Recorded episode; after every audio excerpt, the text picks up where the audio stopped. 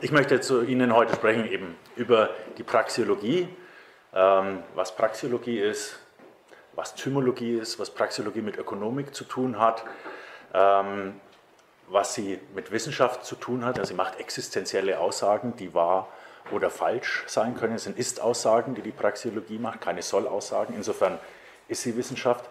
Äh, sie ist nur a prioristisch, um das gleich zur Einführung äh, nochmal zu sagen, wie die Mathematik. Also Sie können auch in der Natur kein Experiment aufsetzen, das widerlegen kann, dass 1 und 1 2 ist. Sie können nicht sagen, wenn ich jetzt einen Apfel und eine Birne mache, dann habe ich widerlegt, 1 und 1 ist 2. Nein, Sie haben die Mathematik sinnfrei angewandt. Ähm, genau, und ebenso ist die Praxeologie tautologisch wie die Mathematik. Wenn Sie äh, ein, ein rechtwinkliges Dreieck haben in der Ebene und Sie haben a Quadrat gleich b Quadrat plus c Quadrat, dann ist das tautologisch, das trifft für jedes rechtwinklige Dreieck zu. Das ist eine andere Beschreibung eines rechtwinkligen Dreiecks in der Ebene, aber trotzdem ist es informativ. Ja, mit der Beschreibung können wir, wenn wir nur zwei Seiten kennen, die dritte errechnen und bestimmen. Und ebenso ist die äh, Praxeologie eben ähm, a prioristisch, wie die Mathematik oder die Geometrie, ähm, nur dass sie nicht von einem beliebigen Axiom deduziert, sondern äh, von der selbstevidenten Tatsache, dass der Mensch handelt. Ähm, von den verschiedenen Wissenschaften die Praxeologie einzuordnen, wollte ich zunächst so beginnen, dass wir sagen, die, die, die wissenschaftliche Revolution, äh, die stattfand seit der Aufklärung, hat zunächst ja einmal die Methode der Naturwissenschaft, die ist heute ganz populär. Isaac Newton mit seinen naturwissenschaftlichen Gesetzen, äh, wie Sie gesagt haben, ist, ist die Hypothese, die ist falsifizierbar mit empirischen Daten, hat Karl Popper dann ja auch noch so begründet, den äh, Falsifikationismus. Ähm, das gilt so als die, die Königin der Wissenschaften und alle anderen Wissenschaften versuchten sich so ein bisschen die Methoden der Naturwissenschaften zuzueignen. Ähm, wir hatten äh, dann mit Charles Darwin den großen Gedanken der Aufklärung nach Isaac Newton, äh, dass der Mensch dass durch Abstammung Veränderung stattfindet. Er hat ja nie gesagt äh, Survival of the Fittest, sondern in seinem Buch Origin of Species hieß es Descent with Modification. So einfach war es eigentlich. Abstammung mit Abänderung. Davor dachte man, alle waren schon immer da und haben sich nicht evolutioniert. Und äh, der Satz äh, Survival of the Fittest tauchte, glaube ich, irgendwann mal in einem englischen Schulbuch auf und äh, wurde dann ja verschiedentlich politisch instrumentalisiert, wie Sie wissen. Aber das ist mit Sicherheit einer der weiteren großen Namen, die dann aus der Aufklärung hervorgingen, unsere Weltsicht für immer geändert haben. Ähm, Im ökonomischen Bereich sind mit Sicherheit Adam Smith und David Ricardo zu nennen. Adam Smith, äh, die unsichtbare Hand des Marktes, und David Ricardo mit dem bis heute unwiderlegten äh, Grundgesetz der Ökonomik, nämlich äh, dem Mehrertrag der Arbeitsteilung, der Spezialisierung, was er im Außenhandel dann äh, als komparativen Vorteil zunächst äh, für die Freihandels- Parteien dargestellt hat und womit er äh, unwiderlegbar bewiesen, also wurde wirklich auch seitdem immer wieder versucht, äh, dass es zu einem Mehrertrag kommt, wenn jeder das tut, was er am besten kann und die Menschen kooperativ die Arbeit aufteilen, selbst wenn einer in allem besser ist als der andere. Das kann man auch anhand von Zahlen und mathematisch nachweisen. Die jüngste der Wissenschaften, sagt Ludwig von Mises, ist die Ökonomik. In der Ökonomik, die ein Teilbereich der Praxeologie ist, äh, gibt es neben dem Konzept, das die Naturwissenschaft kennt, die Kausalität, also wenn dann das Konzept der Teleologie, um zu, also des Wertens, des ein Zielerreichens. Ähm, und das ist völlig neu und das wird zum Teil auch wirklich schwer verstanden. Auch, ähm, ich komme später noch darauf, wie auch die Naturwissenschaften äh, sich schwer damit tun, mit Zielen und, und Werten zu arbeiten und dabei bei Ist-Aussagen zu bleiben und nicht sollte-Aussagen zu implizieren. Ähm, Mises hat das ganz klar gesehen, dass, dass es hier einen großen Unterschied gibt zwischen wenn dann und um zu. Und ähm, die Ökonomik ist der prominenteste Bereich. Ähm, hier haben wir die subjektive Wertlehre, die Karl Menger das erste Mal ganz prominent formuliert hat, zu verdanken. Und ähm, die also sagt, dass der Wert nicht in Dingen ist, also nicht im Diamanten, nicht in dem Glas, nicht in dem Geldschein, sondern in dem Wertenden, in dem, der dem Objekt Wert beimisst. Ein Objekt hat nie einen Wert an sich, sondern verschiedene Bewertende messen verschiedenen Objekten verschiedene Werte zu. Und die, die, das klingt jetzt einfach, aber Karl Marx hat es so zur Verzweiflung gebracht, beschreibt Ludwig von Mises in Human Action, dass er die nachfolgende Auflage des Kapitals zu seinen Lebzeiten nicht mehr genehmigt hat, Ich habe das auch mal äh, mit meiner Tochter, sind wir mal durchgegangen, die haben gerade in evangelischer Religion Marxismus, äh, nehmen die da durch. Äh, bitte nicht fragen, wie das zusammenhängt. Sie sind in der 9. Klasse. Und dann sind wir das kommunistische Manifest durchgegangen und dann kam dann Marx Arbeitswertlehre und die Kostenlehre und dann konnte ich ihr immer halt mit zwei, drei Sätzen erklären, warum das jetzt nicht stimmen kann und warum das die Realität nicht beschreibt. Hat sie auch sofort verstanden und, und Mises schreibt, Marx hat das auch verstanden und äh, ist darüber verzweifelt sein, äh, und hat das verhindert, dass die weitere Auflage rauskommt. Ähm, allerdings hat sein äh, Gevatter, der Herr Engels, dann posthum die nächste Auflage des Kapitals dann herausgegeben. Praxeologie, also die Wissenschaft vom menschlichen Handeln, ähm, die die beiden Kategorien des menschlichen Denkens, Kausalität und Teleologie, beinhaltet. Sie können nicht außerhalb dieser Kategorien denken. Sie können sich als Mensch nicht, nichts als ursachslos vorstellen. Es geht nicht, Sie können es mal probieren, aber es geht nicht. Ein, ein, ein absolutes Nichts ist nicht vorstellbar. Also wir, wir kennen das Prinzip von Ursache und Wirkung. Etwas hat den Grund dafür, dass es geschieht in der Vergangenheit. Und die Teleologie ist das Prinzip der Finalität. Außerhalb der zwei Kategorien ist es nicht möglich für Menschen zu denken, schreibt Mises. Und ich habe es probiert, Sie können es auch mal probieren, äh, geht nicht. Ähm, die Naturwissenschaften sind insofern für die Praxeologie informativ über die Mittel, die geeignet sind, ein Ziel zu erreichen. Um zu, ich handle, um ein Ziel zu erreichen. Wenn Sie äh, Peter zum Bahnhof rennen sehen, können Sie, interpretieren Sie das als Handlung. Also Sie sagen, er rennt zum Bahnhof, um den Zug zu erwischen. Also Sie sagen, er verfolgt ein Ziel und setzt ein Mittel ein. Und da sind die Naturwissenschaften informativ, indem sie uns über Kausalität berichten können, um Ziele zu erreichen. Ziele selbst, letzte Ziele des Menschen, Werte und Wollen und Wählen, darüber kann die Naturwissenschaft nichts aussagen. Wenn ich sage, Paul mag Maria lieber als Eva, da kann die Naturwissenschaft keine Empfehlung geben, was Paul da richtig oder falsch liegen sollte. Ähm, das kann sie nicht. Sie kann über Kausalität äh, ihn informieren, ähm, aber sie kann ihm nichts sagen, ob seine Wahl jetzt richtig oder falsch ist, ob er das tun sollte, vorziehen sollte, denn sollte Aussagen kennt die Naturwissenschaft nicht. Sie macht existenzielle Aussagen, die wir überprüfen können als richtig und falsch. Und Sie könnten schwer sagen, es ist falsch, dass er Maria der Eva vorzieht. Das ist ein, ein, ein subjektives Ziel. Wir können aber trotzdem äh, ganz viel ableiten, obwohl wir über die Ziele selbst in der Praxeologie, welches Ziel jemand wählt, ob er das tun sollte oder nicht tun sollte, darüber treffen wir keine Aussagen. Wir können aber Aussagen darüber treffen, ob die Mittel, die er wählt, geeignet sind, die Ziele zu erreichen. Das Ziel des handelnden Menschen, Praxeologie sagt, der Mensch handelt. Und insofern, äh, die Mathematik deduziert von Axiomen weg, also geht von Axiomen weiter und mit, mit logischen äh, Denkansätzen. Ähm, die Praxeologie von der selbstevidenten Tatsache, dass der Mensch handelt. Sie können dem nicht widersprechen, ohne zu handeln. Also sind im performativen Widerspruch, wenn Sie dagegen argumentieren. Der Mensch handelt, das heißt, er wählt ein Mittel aus um ein Ziel zu erreichen. Und bei den verschiedenen Zielen, die er sich äh, vorstellen kann, wählt er immer das aus, und das ist auch eine Tautologie, das seine Unzufriedenheit am meisten vermindert. Sonst hätte er ein anderes ausgewählt. Äh, wir können also immer sagen, dass das Ziel, das der Mensch auswählt, ist dasjenige, das ihm am meisten Befriedigung verspricht. Und wir können sagen, dass der Mensch immer handelt, um seine Unzufriedenheit zu vermindern oder zufriedener zu werden. Man kann sich verschiedene Zukunften vorstellen, die passieren. Eine Zukunft, die passiert, wenn ich jetzt für immer auf dem Stuhl sitzen bleibe, ist, dass ich dann sterben werde. Äh, und eine Zukunft, die ich mir vorstellen kann, in der ich auch lebe, da muss ich von dem Stuhl mal wieder aufstehen, muss essen, muss mich bewegen etc. Und der Mensch wählt. Er handeln kann natürlich tun und unterlassen sein, aber der Mensch wählt ständig zwischen verschiedenen Zukunften, die er sich vorstellen kann, die für ihn günstigste aus, von der er denkt, dass es seine Unzufriedenheit am meisten reduziert. Objektiv ist es nicht bestimmbar. Der Asket, der, der sagt, meine, äh, meine Unzufriedenheit reduziert es am meisten in einer Berghöhle ähm, bei Ameisen zu sitzen. Das ist die Ausnahme. Die meisten Menschen äh, mögen eher eine reichlichere Versorgung mit Gütern, aber die, die Unzufriedenheit des Selbstmörders äh, reduziert am meisten der Sturz von der Brücke. Wir können nichts darüber aussagen, über diese letzten Ziele und Werte, die diese Menschen haben, ähm, weil wir dann immer eine Sollte-Aussage. Er sollte ein anderes Ziel haben, er sollte das nicht wollen, aber das ist dann eine, eine Meinung eben und keine wissenschaftliche Aussage. Es ist ein Wert und Mises sagt, Werte sind letzte Gegebenheiten. Die können wir nicht weiter hinterfragen und die sind wissenschaftlich auch nicht begründbar. Unterschiedliche Menschen haben unterschiedliche Wertvorstellungen und dieselben Menschen haben zu unterschiedlichen Zeiten unterschiedliche Wertvorstellungen.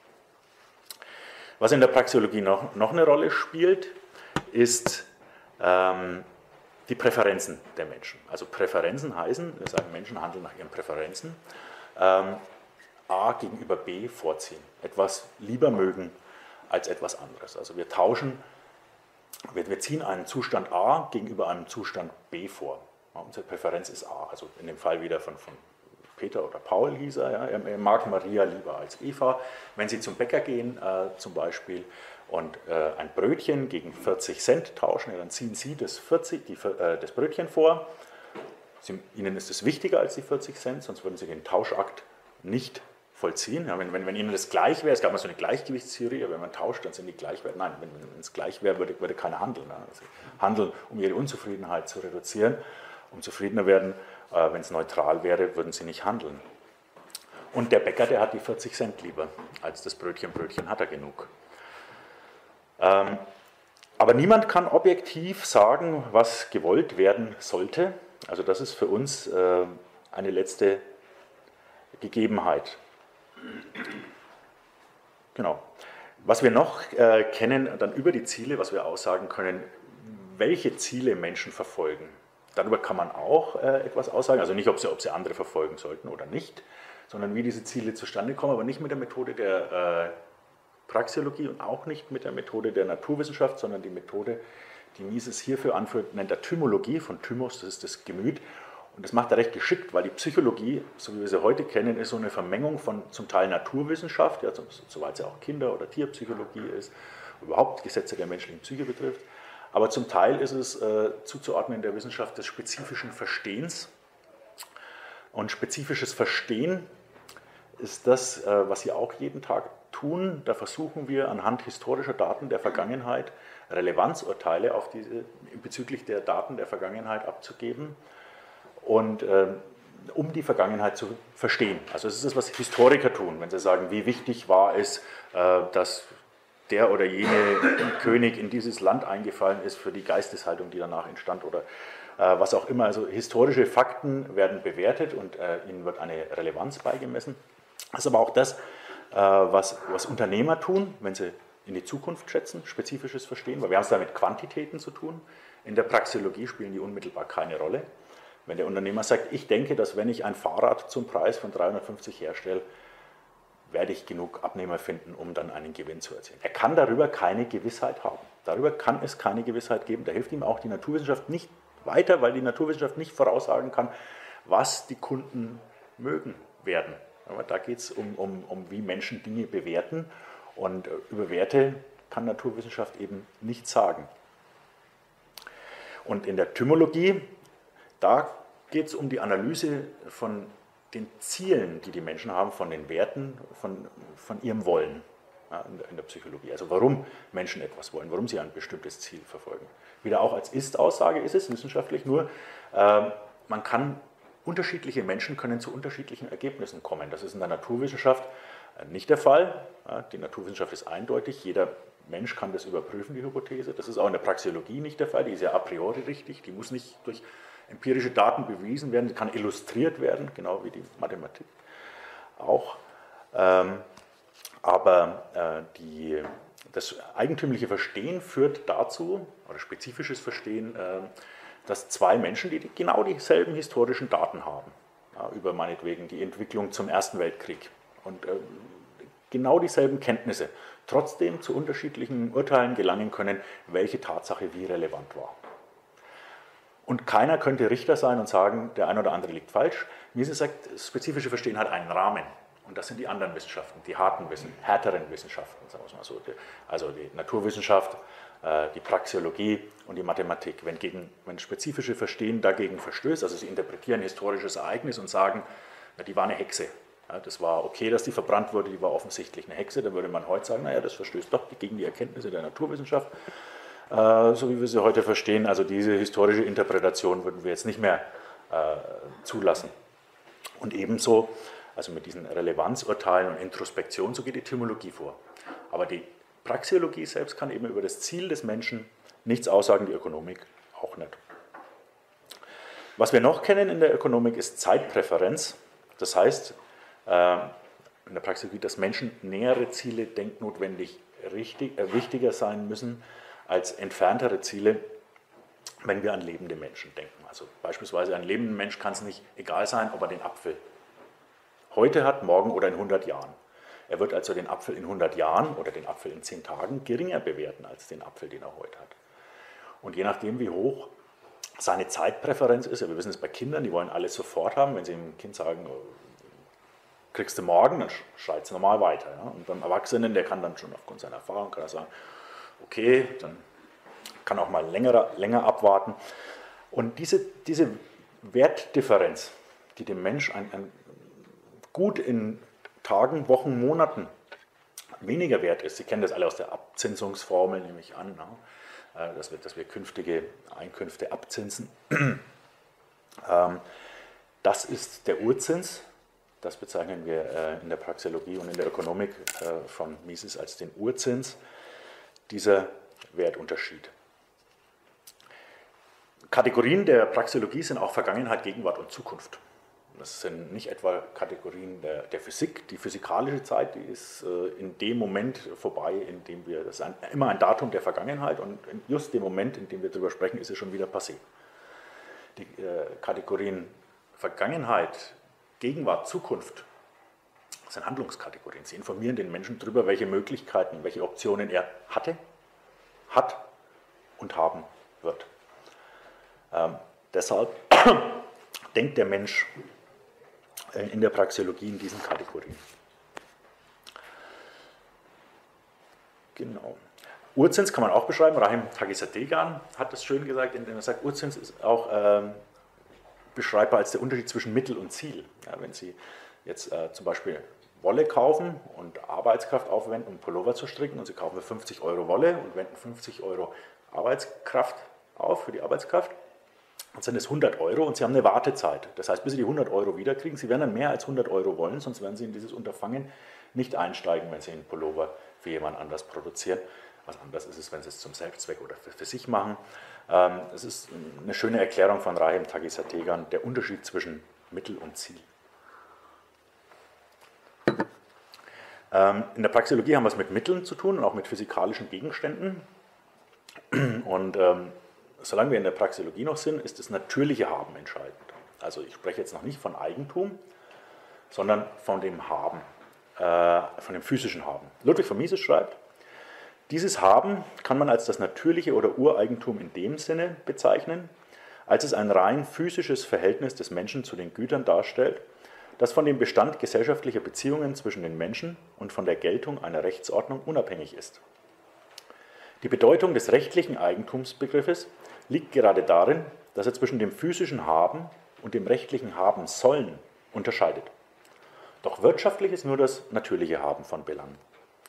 Die wirtschaftliche Bedeutung des rechtlichen Habensollens, also des Eigentums, liegt allein in der Unterstützung, der es der Erlangung, Erhaltung und Wiedergewinnung des natürlichen Habens leiht. Ähm, haben hat ökonomisch auch ganz unterschiedliche Bedeutungen. Wenn Sie äh, in der autarken Wirtschaft sind, dann ist das, was Sie haben, dient Ihren Zwecken. Also autark ist das. Sie sind nicht in der Verkehrswirtschaft, nicht im Markt, Sie tauschen sich nicht mit anderen aus. In der Verkehrswirtschaft ist es komplett anders. Da ist das Eigen, wir nennen das auch noch Eigentum, ja, so, so, ist es ja auch entstanden.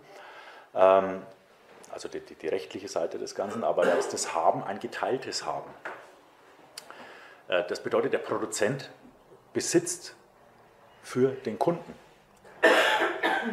Der, der, Fabrikbesitzer hat alle Aufwendungen, die er macht, alles Kapital, das er hat, muss er einsetzen, um die Bedürfnisse der Kunden zu befriedigen. Er ist darauf angewiesen, er hat es in ihrem Interesse. Ähm, macht er das nicht oder macht er das so, dass er weniger Einnahmen erzielt, äh, als er Aufwendungen hat, gelangt das, sein Produktionsvermögen aus Sicht der Konsumenten in bessere Hände. Er macht dann Verluste. Er ist darauf angewiesen, den Kunden zu dienen. Er muss es tun. Ähm, deswegen sagt äh, Thorsten Polleit hier, es ist ein geteiltes Haben. Sie brauchen heute keine äh, Kaffeeplantage besitzen, äh, um einen Kaffee trinken zu können, sondern Sie haben ein Mithaben.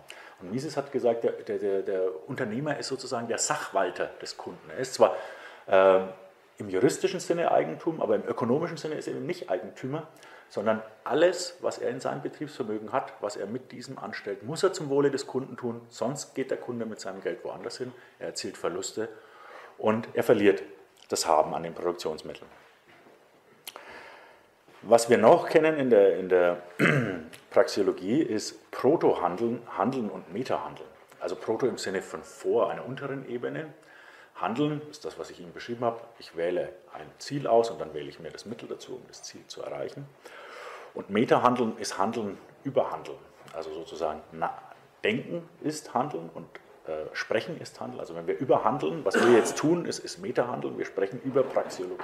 Wir reflektieren über Handeln. Protohandeln ist zum Beispiel das Verhalten von Tieren oder von Kindern, wo wir noch nicht äh, sagen können, bei Tieren sagt Mises, sagen wir, ist der Instinkt, der sie dazu äh, antreibt, das statt jenes zu tun. Aber für uns hat es doch äh, den Anschein, dass sie, dass sie absichtsvoll handeln. Ja? Wenn Ihr Hund zum Napf geht, dass er damit schon seine Unzufriedenheit in Bezug auf Hunger reduzieren will. Aber wir können mit dem Hund nicht darüber diskutieren. Wir haben keine, keine Möglichkeit. Äh, er hat keinen Zugang zu Sprechhandeln, also sich in Begriffen mit uns auszutauschen. Und äh, bei der Kleinkindpsychologie ist es ähnlich. Mises sagt, das Verhalten von Tieren kann soweit es über rein physiologische Vorgänge hinausgeht, nur mit Hilfe der Bedeutungskonzepte der Praxeologie untersucht werden. Also sobald der, Biologe, äh, der, der Biologe sagt, das Tier tut das, um das zu tun, macht er eigentlich schon nicht mehr Naturwissenschaft, sondern Praxeologie. Er sagt, das Tier wählt ein Ziel. Und zwar Protopraxeologie, würden wir hier sagen, weil es ist nicht identisch mit dem menschlichen Handeln. Ebenso sagt Mises, bei der Kleinkindpsychologie kann nicht auf die praxeologischen Konzepte von Nützlichkeit, Schädlichkeit, Bedeutung und Absicht verzichtet werden.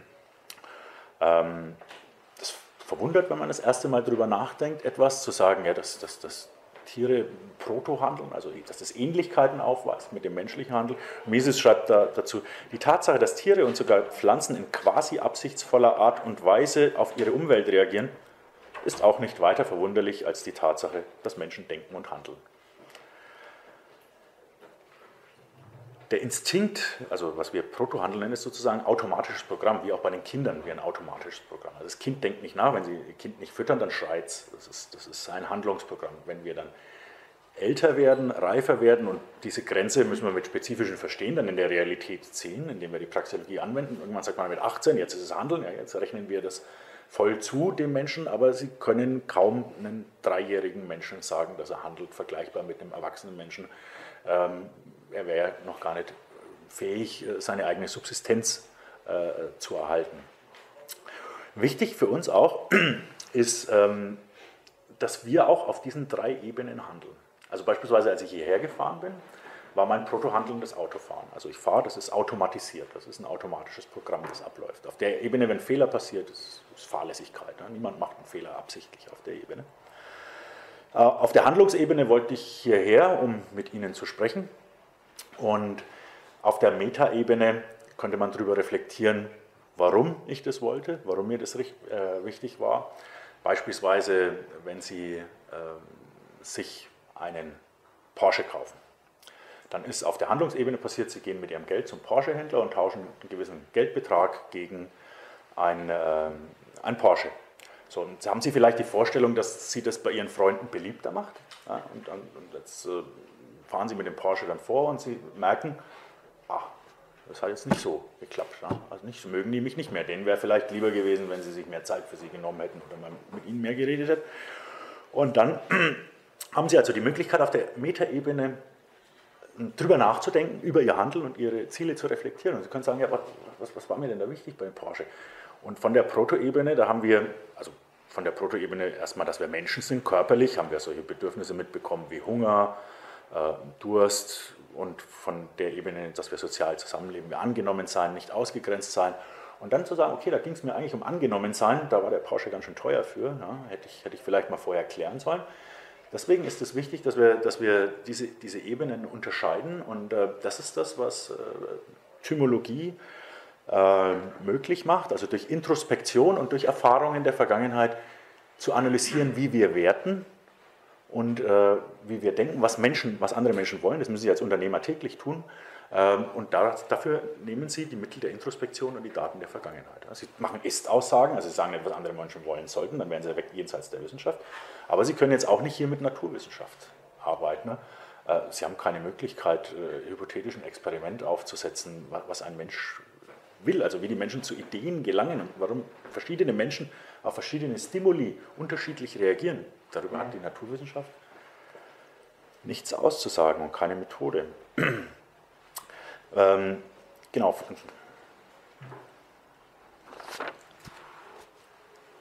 Jetzt kommen wir zu zwischenmenschlichen Handel.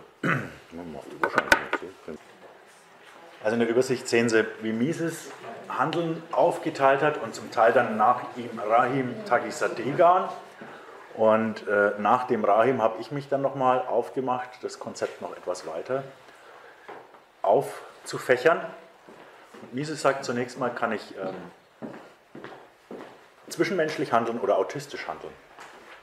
Der Unterschied ist also folgender. In der Praxeologie bedeutet Autismus was anderes als in der Medizin, wenn Sie gleich erfahren. Ähm, beim zwischenmenschlichen Handeln versuche ich, eine Handlung eines anderen Menschen zu bewirken durch mein Tun. Also ich gehe in Interaktion und versuche, dass der andere mit mir kooperiert. Da ist beides drin, freiwillige und unfreiwillige Kooperation, aber ich versuche im anderen eine Handlung zu bewirken. Beim autistischen Handeln ist es nicht so. Autistisches Handeln ist aber auch Handeln, es ist auch ein Austausch mit der Zukunft. Also wenn Robinson auf der Insel ist, alleine, ja, dann kann er, wenn er, wenn er entscheidet, dass er seinen Vorrat heute isst, dann kann er morgen nicht mehr essen. Also auch hier tauscht er sich mit der Zukunft aus. Auch autistisches Handeln ist Handeln.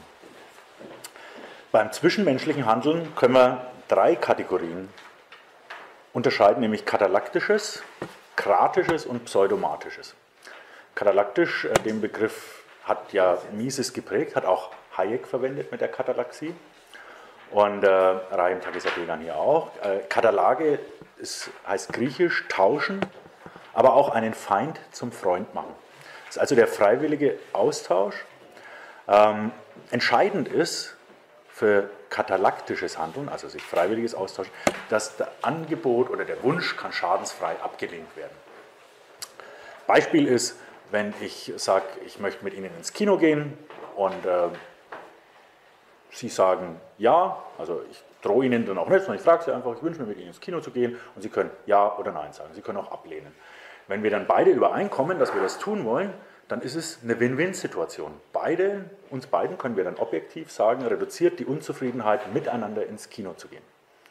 Also es ist immer, katalaktische Angebote führen zu Win-Win-Situationen, sie können schadensfrei abgelehnt werden. Beispielsweise auch beim Bäcker. Also sie, sie müssen das Brötchen nicht kaufen, auch Coca-Cola zwingt sie nicht, was zu kaufen. Sie können es schadensfrei ablehnen. Ähm, und das ist äh, also immer wir nennen das dann prosozial, weil das Ergebnis Win-Win ist. Alle Beteiligten gewinnen. Aus ihrer Sicht, auch bei gegenläufigen Interessen. Beispielsweise hat ja der Bäcker mit dem Kunden gegenläufiges Interesse. Der eine will das Brötchen, der andere will die 40 Cent haben. Ähm, Sie können auch, wenn Sie zum Beispiel sagen, Ihre Tochter räumt ein Zimmer auf und sie hat, möchte das nicht, haben Sie gegenläufiges Interesse. Sie können immer noch prosozial handeln, indem Sie sagen, ja, wenn du dein Zimmer aufräumst, dann gehe ich morgen mit dir ins Kino. Ja, und dann sage ich, oh, so, dann ist mir recht. Äh, Sie können aber auch äh, kratisch handeln und dazu kommen wir als nächstes. Kratein ist also herrschen, vom griechischen Wort kratein, herrschen, kratisch. Also Sie kennen es auch in Demokratie, Aristokratie, es bezeichnet den Herrscher und der Herrscher funktioniert etwas anders als der katalaktische, katalaktische Akteur, ähm, nämlich mit Drohung und Zwang. Mises hat auch immer gesagt, der Staat ist der, äh, ja, die Regierung hat den staatlichen Zwangs- und Unterdrückungsapparat. Er hat gesagt, wir sehen das nicht gerne, weil wir auch alle die Regeln immer befolgen, deswegen kommen wir normal nicht in den Genuss staatlichen Zwanges, aber so ist es doch. Und äh, wenn Sie sich mal äh, Zwangsverstreckungsvorschriften im Gesetz anschauen, dann sehen Sie eigentlich immer diese Kette von Zwangsgeld, Zwangshaft und unmittelbarer Zwang. Unmittelbarer Zwang ist ein Euphemismus für Gewalt. Also Sie werden dann halt, äh, Sie werden halt so lange geschlagen, bis Sie mitgehen. Ne? Äh, und wenn Sie sich ernsthaft wehren, äh, dann wird, wird eventuell ihr Leben in Gefahr sein. Ne? Also wenn sie sich ernsthaft verteidigen. Ähm, Beispiele, also kratisches Handeln ist Drohung oder Zwang. Für die Kollegin also Zwang hier im Sinne der Vis compulsiva, also der nachgebende Zwang. Vis absoluter haben wir später noch bei autistisch-aggressivem Handeln. Aber wenn ich Ihnen sage, wenn Sie nicht das und das tun, werde ich Ihnen Schaden zufügen, dann bedrohe ich Sie. Oder wenn ich Ihren Daumen so lang umbiege, bis Sie sagen, okay, ich mache es, dann ist es auch noch äh, kratisches Handeln, das ist beherrschendes Handeln. Ähm, ja, ein Schadensversprechen ist also, man verspricht denjenigen zu schaden, der nicht so handelt, wie man selber möchte. Ähm, Beispiel ist auch der Räubergeld oder Leben, aber Beispiel ist auch der Fernsehbeitrag, den Sie zahlen. Ähm, beim Fernsehbeitrag ist ja auch die Drohung, wenn Sie nicht zahlen, mit, mit Zwangsgeld, äh, Zwangshaft und unmittelbaren Zwang. Wenn Sie die Zwangshaft also nicht antreten, dann wird natürlich wird's Gewalt geben und wenn Sie sich ernsthaft gegen die äh, Gewalt verteidigen, also wenn Sie dann Ihr Schützengewehr holen und, und, und sagen, nee, ich werde hier mich, mein Haus verteidigen, dann wird das wahrscheinlich das Letzte sein, was Sie tun. Und äh, genauer können wir aber sagen, alle Abgaben nach der Abgabenordnung, also teilt sich ja für die äh, Steuerrechtler und Juristen unter uns, also Gebühren, Beiträge und Steuern, sind Zwangsabgaben. Mein grüner Bürgermeister in meinem Ort ist immer ganz entsetzt, wenn ich das Wort, nein, sagt das nicht, das klingt so, das klingt so, aber die Abgabenordnung verwendet es auch. Äh, also die, die, Juristen, die Juristen wissen, was wir tun. Wenn wir von einem vollkommenen Gesetz sprechen, dann ist das eins, das mit Zwang umgesetzt wird. Die unvollkommenen Gesetze sind ja eher im Bereich der Moral. Ähm, und äh, das Ergebnis einer, einer kratischen Handlung ist also immer anders, also für denjenigen, der ohne die Drohung oder den Zwang anders gehandelt hat, ist es immer eine Win-Lose-Situation. Der eine gewinnt auf Kosten des anderen. Einer setzt sich durch, der, der droht, der, der Zwang zwängt, setzt sich durch und der andere verliert immer. Der hat sich ja ohne den Zwang anders verhalten. Ja, deswegen ist äh, beispielsweise beim Fernsehbeitrag, äh, kann man sagen, Sie zahlen da nicht, um ARD, ZDF, Deutschlandfunk äh, zu hören, sondern das Einzige, was man mit Sicherheit sagen könne, ähm, das ist nämlich dass all diejenigen, die sonst nicht gezahlt hätten, die zahlen, damit das Ungut nicht geliefert wird, also damit der Schaden ihnen nicht zugeführt wird. Sie zahlen also, damit Zwangsgeld, Zwangshaft und unmittelbarer Zwang ausbleiben. Sie zahlen nicht für das Fernsehprogramm. Ja? Ähm, das erklärt dann auch, warum Netflix und Amazon, die, sind ja darauf angewiesen, die müssen im Interesse der Kunden produzieren, sonst, sonst Netflix und Amazon haben keine Möglichkeit, die Menschen zu bedrohen, äh, für es zu bezahlen. Dafür bedroht jetzt ja die EU Netflix und sagt, du musst äh, hier produzierte und hier produzierte Titel in Europa, die sind ja meistens auch steuerlich finanziert, also Bayerischer Filmfonds, Sie müssen mal zum Abspann lesen, welche, welche öffentlichen Institutionen da alles mitbezahlt haben, wenn deutscher Film, weil die halt in der Regel nicht nach den Kundenwünschen produziert werden sondern äh, nach den Wünschen der Produzenten. Ne? Also beim, beim katalaktischen Handeln ist immer der Kunde König, Sie bestimmen. Wenn Sie Netflix nicht mehr bezahlen, Netflix muss für Sie produzieren. Amazon Prime auch. Die haben keine andere Chance, sonst zahlen sie nicht und dann werden die Aufwendungen. Ne? Bei AD, ZDF, die, die, produzieren natürlich nach dem Willen der Produzenten. Ne? Weil die, die, ihr Wille spielt ja für die finanzielle Versorgung von AD, ZDF, Deutschlandfunk überhaupt keine Rolle sondern äh, die finanzielle Versorgung wird sichergestellt durch den kratischen Akteurstaat in dem Fall. Und sie bezahlen für das Ausbleiben des Schadens bei Ihnen, dass eben kein Schaden zugefügt wird. Eine Aussage über die Qualität des Fernsehprogramms ist in der Zahlung überhaupt nicht enthalten, wohingegen eine, eine Aussage über die Qualität des, der Semmel in den 40 Cent, die Sie hingeben, sehr wohl enthalten ist, weil Sie werden ja nicht gezwungen. Der Bäcker sagt ja nicht zu Ihnen, wenn du meine Semmel nicht kaufst, dann äh, gibt es Himbala Hambala, sagen wir in Franken, äh, sondern der lässt, stellt Ihnen das frei. Ähm, was es noch gibt, ist ähm, in, im Bereich des antisozialen Handels das pseudomatische Handeln, von griechisch pseudomai, das heißt täuschen, lügen, also eine Fehlvorstellung. Beispielsweise klassisch ist im Strafrecht der Betrug. Ja, wenn, wenn, ich eine Fehlvorstellung in Ihnen bewirke, ich nehme ein Stück Blei male das gelb an und verkaufe Ihnen das als Gold. Ja, ich bewirke in Ihnen eine Handlung, weil ich eine Fehlvorstellung in Ihnen erzeuge. Und daraufhin machen Sie eine Disposition, Sie geben mir 1000 Euro für diese Münze. In Wirklichkeit, wenn Sie, wenn Sie über die Realität Bescheid gewusst hätten, hätten sie mir keinen Cent die, äh, für die Münze gegeben, weil sie kein bemaltes Stück Blei gerade wollten. Und äh, das weiß derjenige auch, der in ihnen die Fehlvorstellung bewirkt. Wir sagen ja, das ist pseudomatisches Handeln. Er tut das schon, um in ihnen den Entschluss zu bewirken. Oder ein, anderer, ein anderes Beispiel ist, ähm, dass meinetwegen äh, der, der, Ehemann kommt gerade von einem amorösen Wochenende nach Hause. Jetzt denkt er, wenn er das aber irgendwie diese, also wenn er das offenlegt, oder wenn er, wenn er seine Frau da über die Wirklichkeit in Kenntnis setzt, dann äh, wird die sich vielleicht anders verhandeln, äh, verhalten ihm gegenüber bei Kenntnis der Wirklichkeit, als wenn er die Fehlvorstellung in ihr bewirkt, er wäre jetzt beim Arbeiten gewesen. Ja, und dann äh, veranlasst er auch jemanden, äh, sich anders zu verhalten, als, als er es tun würde, wenn er die Wirklichkeit kennen würde, äh, indem er eine Fehlvorstellung in anderen über die Wirklichkeit durch Sprechhandeln bewirkt. Ähm, also Menschen werden hier manipuliert. Das Ergebnis ist immer Win-Lose, weil wenn äh, die Frau die Wirklichkeit kennen würde, würde sie sich anders verhalten. Ne? Muss sie ja nicht unbedingt gleich scheiden lassen, aber würde ihm vielleicht mal sagen, nee, so geht es nicht. Äh, ähm, was wir dann noch kennen, ist zum Beispiel aber auch Propaganda. Oder wie, wie äh, Franz Oppenheimer, der Doktorvater von Ludwig Erhard, gesagt hat in seinem Buch Der Staat, Legitimismus. Also das ist das Erzählen einer Lüge, dass zum Beispiel das Handeln des kratischen Akteurs notwendig ist, ja, dass es gar nicht besser ist. Und ja, jedes Regime hat gesagt, es muss, muss, also es gibt nichts jenseits des Kommunismus, was gedacht werden kann. Das war das, was verbreitet wurde und dass das wissenschaftlich ist auch. So hat die Sowjetunion das verbreitet und äh, die, die Nationalsozialisten hatten auch ihre Propagandamaschinen, indem sie alle möglichen Lügen erzeugt haben, um ihre Herrschaft gegenüber den Beherrschten zu legitimieren. Also ist auch, die bewirken nämlich dass sich der Beherrschte dieses Beherrschen ein bisschen besser gefallen lässt. Das ist das Ziel der Propaganda oder des Legitimismus.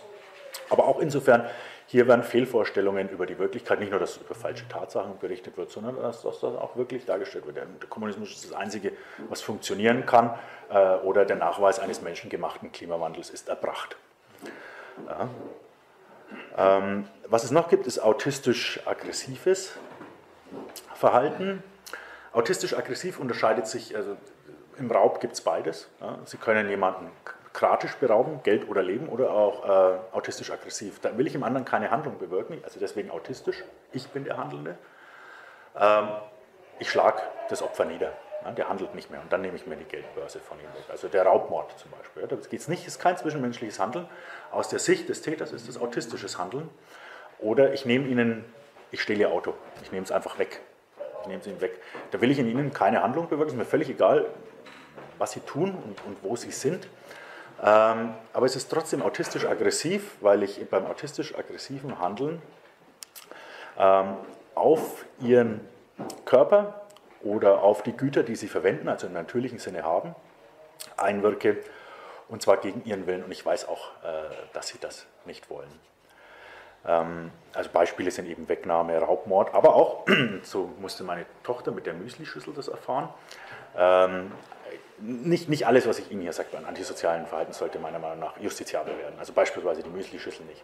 Meine Tochter lässt ihre Müslischüssel gerne in der Küche stehen und dann ist die dann eingekrustet und ähm, dann habe ich ihr gesagt, schau mal, vorher stand die da in dem Regal und war abgespült, das war meine Güterordnung, ja, meine Küche.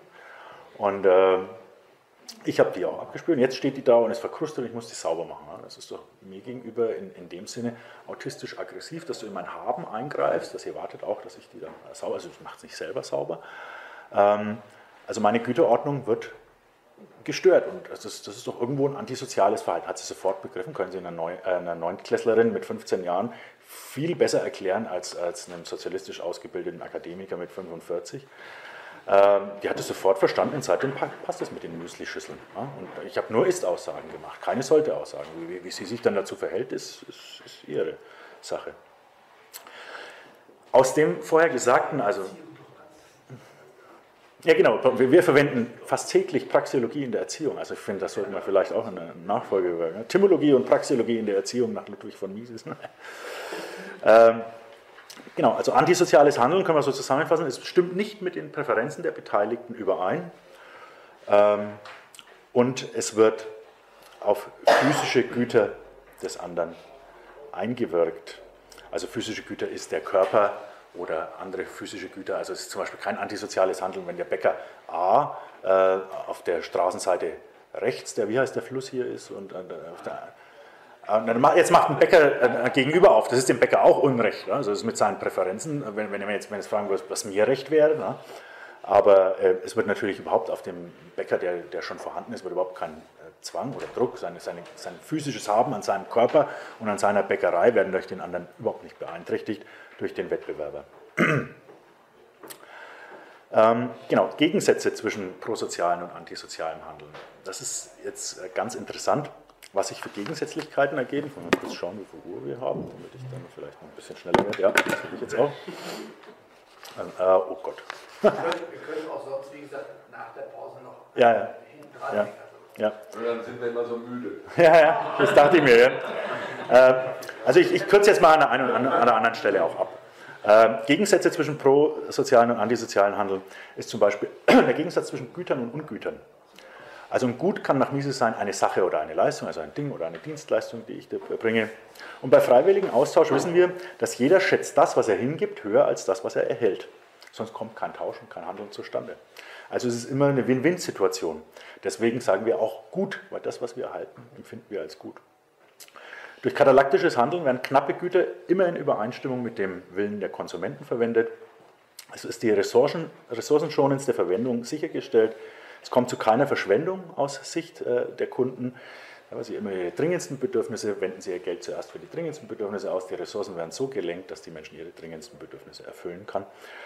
Ähm, Im Gegensatz dazu stehen Ungüter. Das ist das, was der kratische Akteur ihnen liefert zunächst. Also das Ungut erster Ordnung ist der Zwang, der, den er ihnen antut. Also das Zwang, Zwangsgeld, das er von ihnen haben will, ist für sie Ungut, das zu bezahlen, das zahlen zu müssen. Die Zwangshaft ist für sie auch ein Ungut. Er liefert ihnen ein Ungut, etwas, das sie wirklich nicht gut finden. Und auch natürlich äh, der unmittelbare Zwang, also die Gewalt, ist ein Ungut erster Ordnung. Dann gibt es aber auch noch Ungüter zweiter Ordnung oder kratische Produkte. Das sind die Güter, die aus der Sicht derjenigen, die gezwungen werden, das zu bezahlen, nicht das wert sind, was sie kosten. Das ist äh, so ziemlich alles, was äh, äh, zum Beispiel der Staat mit Defizit herstellt. Ja, das sind Ungüter zweiter Ordnung. Es ist aus Sicht äh, derjenigen, die gezwungen werden, äh, das zu bezahlen, eben weil sie gezwungen werden, ist es ihnen nicht das wert, was es kostet, ist es Verschwendung. Ja, sie würden die Ressourcen lieber anders eingesetzt sehen, als sie so eingesetzt werden durch den kratischen Akteur.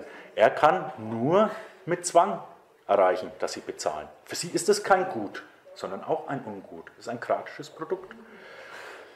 Äh, das Fernsehprogramm genau ist, ist wieder äh, so ein Beispiel dafür und aus ihrer Sicht dann eben Verschwendung. Der Staat hat immer den Vorteil, Guido Hülsmann wird hier ja auch sprechen, er spricht von kontrafaktischem Denken, das notwendig ist, also die, Fähigkeit dazu, um zu erkennen, dass man die Ressource ja sonst anders verwendet hätte. Ressourcen können ja nur einmal verwendet werden. Die Mittel, die aufgewendet werden, um ARD, ZDF, Deutschlandfunk äh, herzustellen, können die Menschen, die es bezahlen müssen, nicht mehr dafür aufwenden, für ihren Kind einen Catcar zu kaufen oder in Urlaub zu fahren oder andere Bedürfnisse oder große Unternehmen äh, etwas herzustellen, was dann eben die Menschen mit dem Geld bezahlt hätten, das sie eingespart hätten, wenn sie das nicht ähm, zahlen hätten müssen. Das sind in Deutschland ja, glaube ich, mittlerweile 8 Milliarden, einer der teuersten öffentlich-rechtlichen Rundfunk, äh, die es überhaupt gibt. Und äh, wenn man das so ansieht, was manchmal politisch passiert, dann weiß man auch warum. Ne? Ähm, genau. Also kontrafaktisches Denken, Frederik Bastiat hat gesagt, das Unsichtbare, es ist halt nicht sichtbar. Der Politiker stellt sich hin und öffnet die Autobahnbrücke, das sieht man. Aber dass das natürlich das, was die gekostet hat, die 20 Millionen, was dafür alles nicht entstanden ist, was entstehen hätte können, wenn man die 20 Millionen dafür zur Verfügung gehabt hätte und die Menschen, die nach ihrem Willen einsetzen können, das sieht man nicht, das bleibt unsichtbar leider. Ähm, wir können auch äh, was über Monopole sagen. Es gibt natürlich auch im katalaktischen Handel Monopole. Wenn Sie der erste Arzt am Ort sind, dann können Sie einen Monopolpreis verlangen in der Höhe der Differenz S plus T, also S der Preis und T die Strecke, die Sie zum nächsten Arzt brauchen. Auch der erste Bäcker am Ort hat natürlich ein lokales Monopol. Wenn dann das Kapital zunimmt, der Wohlstand zunimmt, kommt der zweite Bäcker und er kann natürlich immer nur den Monopolpreis des Lokalmonopols in der Spanne verlangen. Was ist Ihnen der Aufwand zum nächsten? Äh, wie weit ist der Weg zum nächsten äh, Bäcker? Außerdem ist beim Monopol auch nicht das monopolhafte Haben das Problem katalaktisch, sondern der Monopolpreis. Wenn ich jetzt äh, ein Bild mal und ich setze mich da zehn Stunden hin, dann habe ich ein Monopol auf dieses Bild und ich werde wahrscheinlich nichts dafür kriegen. Ne? also äh, Monopolpreise sind das, was uns wirklich stört. Und Karl Menger hat es schön beschrieben, am Anfang ist das Monopol. Ja, der erste Handwerker, der erste, der das, das, iPhone herstellt und so weiter. Das ist das Monopol. Und der Wettbewerb ist das, was zeitlich später kommt. Monopol ist das historisch früher. Die, die, die viele Menschen, die dann politisch eher links sind, die denken, na, der Markt, der tendiert hin zum Monopol. Nee, nee, das Monopol äh, geht weg. Äh, das Monopol ist am Anfang da und dann kommt der nächste und baut auch ein Smartphone. Und wenn Monopolpreise verlangt werden können, also Monopol, ein Monopolgewinn eingestrichen werden kann, dann lockt es natürlich ganz viele andere an, die, die dann ähnliche äh, Smartphones herstellen wollen und die Wettbewerber werden. Ähm, auch über Straßen und Wege etc. könnte man an, an, dieser Stelle noch was sagen, ich will sie ein bisschen abkürzen. Ähm, beim natürlichen Monopol beim Katalaktischen haben Sie auch immer die Möglichkeit der Substitution. Also Sie müssen nicht das kaufen, Sie können auch was, was anderes kaufen. Ähm, also wenn einer Ihnen anbietet, ähm, das Monopol hat auf, auf iPhone, dann können Sie auch ausweichen und können ein Huawei oder ein, ein Samsung-Handy kaufen etc. Also diese Substitution ist bis auf, sagt Mises, bei lebenswichtigen Gütern. Also, also wenn jetzt einer, was, was kann hat, die Monopol auf Luft hätte oder, oder Salz, äh, können Sie immer substituieren. Ganz anders ist es bei, bei staatlichen Monopolen oder kratischen Monopolen, wie wir dann sagen, die durch Lizenzen, Patente, das Gewaltmonopol, Zölle oder Berufsregelungen äh, hervorgehen. Da können Sie, haben Sie keine Möglichkeit auszuweichen. Ja, wenn, der, wenn der Staat Ihnen sagt, ähm, ich gebe der Firma A das Patent und äh, Sie möchten das aber günstiger herstellen und denken, Sie könnten es auch günstiger herstellen, dann sind Sie wieder mit der Kette, also dann werden Sie bedroht. Ne? Sie werden schlicht bedroht, wenn Sie dasselbe herstellen mit Ihren physischen Mitteln, die Sie zur Verfügung haben, dann gibt es wieder Zwangsgeld, Zwangshaft und unmittelbaren Zwang. Das ist so. Also dieses Monopol äh, können Sie auch nicht umgehen oder wenn Menschen vereinbaren möchten, äh, dass, dass sie von Ihnen ärztliche Behandlung kriegen oder, oder Rechtsrat und Sie haben die Zulassung nicht, die staatliche, ähm, dann, dann, bewirtschaftet auch hier der Staat monopolhaft, wer, wer was tun darf. Ja. Also, ähm, und bei Lizenzen ist es ähnlich. Also wenn der Staat sagt, ich gebe Lizenzen aus, ja, beispielsweise momentan haben wir das mit Uber, ja, der, nur, nur, nur wer der, der, von mir eine Lizenz kauft, darf äh, das tun, ist Mitglied dieses Kartells, das ist monopolhaft die von Uber, die werde ich festnehmen und verhaften und, und einsperren. Und das klingt unschön und das ist es dann auch. Rundfunklizenzen. Ja, Rundfunklizenzen zum Beispiel auch, ja genau. Ähm, über Macht und Kapital könnte man noch dasselbe sagen. Ja, Macht und Kapital wird ja oft gesagt, dass die Macht des Kapitals, das Kapital hat keine Macht. Macht ist was, was mit Zwang und Gewalt zu tun hat. Ja, Kapital, das, Sie können, Coca-Cola kann Sie nicht zwingen, eben eine Cola von Ihnen zu kaufen, also Sie kommen nicht mit einem Gewehr. Und äh, der, die Möglichkeit, die der Unternehmer hat, einen Angestellten zum Beispiel zu entlassen, ja, ist auch, aber das ist die Möglichkeit, die er hat. Der Angestellte verliert dann aber auch nichts von seinem Vermögen, wie jetzt der Unternehmer es ja riskiert, er bereits erworbenes Vermögen, das verliert der Angestellte nicht, sondern er hat dann keine Möglichkeit mehr, ihm, bei ihm künftiges Vermögen zu erwirtschaften. Wenn der Unternehmer allerdings hergeht und einem Angestellten mit Zwangsgeld, Zwangshaft und unmittelbaren Zwang droht, dann kommt er natürlich ins Gefängnis. Ne? Also das kann der nicht tun. Also Macht und Kapital sind völlig unterschiedliche Dinge und wenn Sie aber in der Zeitung lesen, dann lesen Sie ständig von der Macht des Kapitals. Ja, überhaupt keine. Ne? Ein Unternehmer, der Sie bedroht, der kommt ins Gefängnis. Das ist so. Sie verfügen über keine Zwangsmittel. Wir waren äh, stehen geblieben bei dem Unterschied und wie sich sozusagen katalaktisches Handeln spiegelbildlich verhält zu kratischem Handeln. Also wie in jedem Handlungsbereich, Dankeschön, Dinge unterschiedliche Bedeutung haben. Was Sie in den Medien zum Beispiel auch oft hören, ist äh, die Schädlichkeit von Geldgier und dann gibt es noch den Begriff Machthunger und das wird oft verwechselt.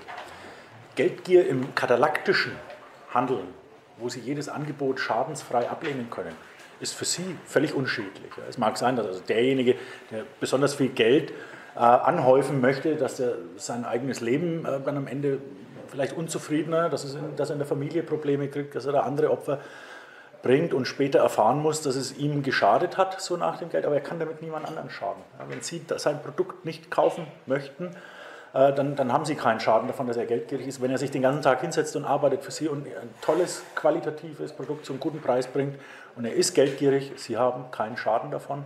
Äh, er stiftet Ihnen Nutzen und zwar deswegen, weil Sie eben ein katalaktisches Angebot schadensfrei ablehnen können. Er hat gar keine andere Möglichkeit, Ihnen zu schaden, da müsste er kratisch handeln.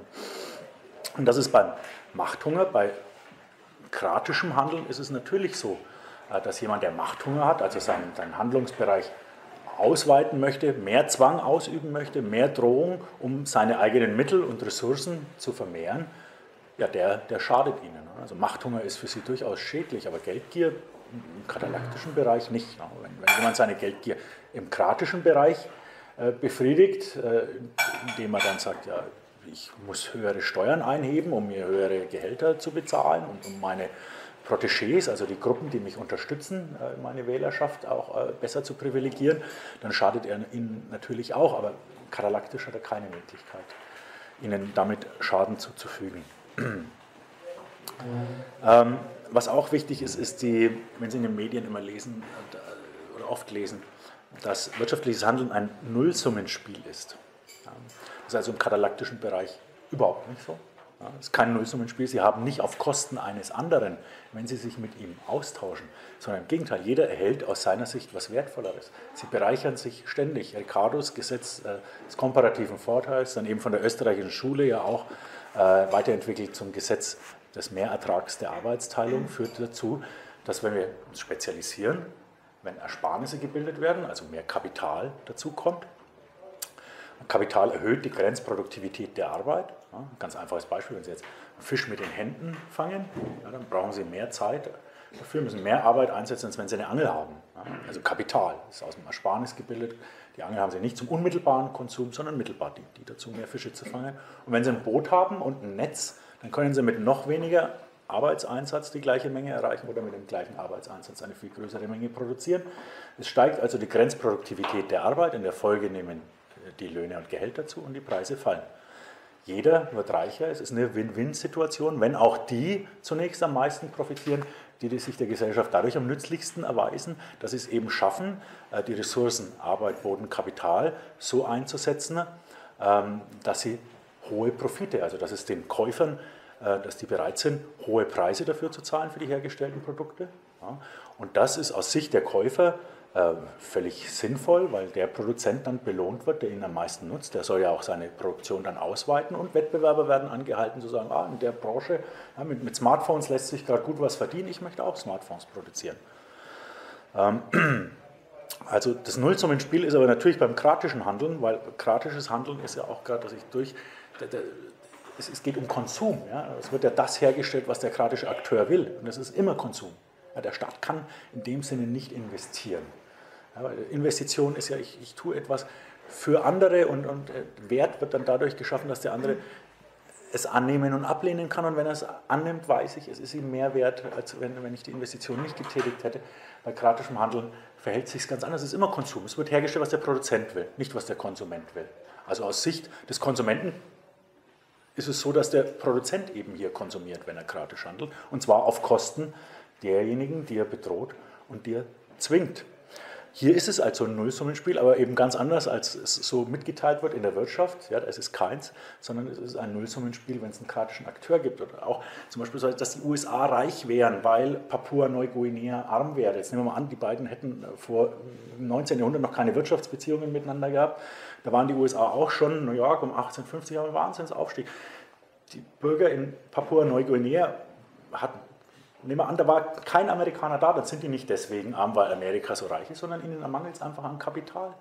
Also sie haben nicht die Ersparnisse zur Verfügung und vielleicht auch nicht die technologischen Möglichkeiten, um sich ebenso ähm, mit, mit Gütern zu versorgen, wie das die Amerikaner konnten im 19. Jahrhundert. Aber man kann nicht sagen, die einen haben hier auf Kosten der anderen, die kennen sich gar nicht, die waren vielleicht physikalisch überhaupt nicht miteinander im Kontakt. Ähm, die Ideen kennen Sie aber, das mit dem Nullsummenspiel, das war die Idee des Merkantilismus. man sagt ja, wir müssen im Außenhandel Überschüsse erzielen, die gehen dann zu Lasten des anderen. Quatsch. Also es liefern konkrete Unternehmen an konkrete andere Unternehmen und das ist immer eine Win-Win-Situation. Ähm, oder im Sozialismus, da wird es ja auch so erzählt. Wenn wir Wirtschaft haben, dann ist es ein Nullsummenspiel. Einer hat immer auf Kosten des anderen. Deswegen werden wir als Sozialisten dafür sorgen, dass alle gleich haben. Jeder nach meinen Bedürfnissen, weil es wird ja von oben bestimmt, was kriege ich. Also nicht jeder nach seinen Bedürfnissen, das ist katalaktisches Handeln. Sie entscheiden ja über ihre Bedürfnisse selbst, sondern Sozialismus würde ich eher unterscheiden mit jeder nach meinen Bedürfnissen, weil das Direktorium, wie auch immer gewählt oder nicht gewählt oder sich selbst eingesetzt, entscheidet ja, wem was zuteil werden soll. Und äh, die Bürger haben darüber kein, keine Mitsprache. Im demokratischen Sozialismus können die noch auswählen, wer Produzent ist, aber sie können nicht auswählen, was er produziert und ob nur er produzieren soll, nur er haben soll. Ähm, wenn, wenn Sie ein Sklave sind, sind Sie auch nicht besser dran, wenn Sie Ihren Sklavenhalter wählen dürfen. Ne? Wenn, wenn das Prinzip der Sklaverei bleibt. Ähm, ja, der Doktorvater Ludwig von Mies ist, äh, nicht Ludwig von Mies ist um Gottes Willen, Ludwig Erhards, Ludwig Erhards Doktorvater Franz Oppenheimer, der hat es auch äh, schön ausgedrückt und hat gesagt, der Staat, das ist die Bewirtschaftung von Menschen mit dem politischen Mittel Zwang. Darum geht es beim Staat und so ist er auch entstanden, beschreibt er dann historisch. Sein Buch heißt übrigens auch Der Staat, Franz Oppenheimer und Ludwig Erhard äh, er gilt ja zum Beispiel als Vater der sozialen Marktwirtschaft. Er hat dieses Wort nie benutzt. Vor ihm kam eher das, äh, die Marktwirtschaft ist die einzige Form, sozial miteinander zusammenzuleben. Aber dieses Wieselwort äh, sozial, den man jedem Inhalt geben kann und das er dann erstmal suggerieren kann, es gibt auch eine unsoziale Marktwirtschaft. Ja, und wir, wir sind für die soziale, kam nicht von Ludwig Erhard. Als 48 die, 1948 die Währungsreform kam, hat Erhard äh, sich hingestellt und ohne Rücksprache mit den Alliierten äh, die Preiskontrollen aufgehoben.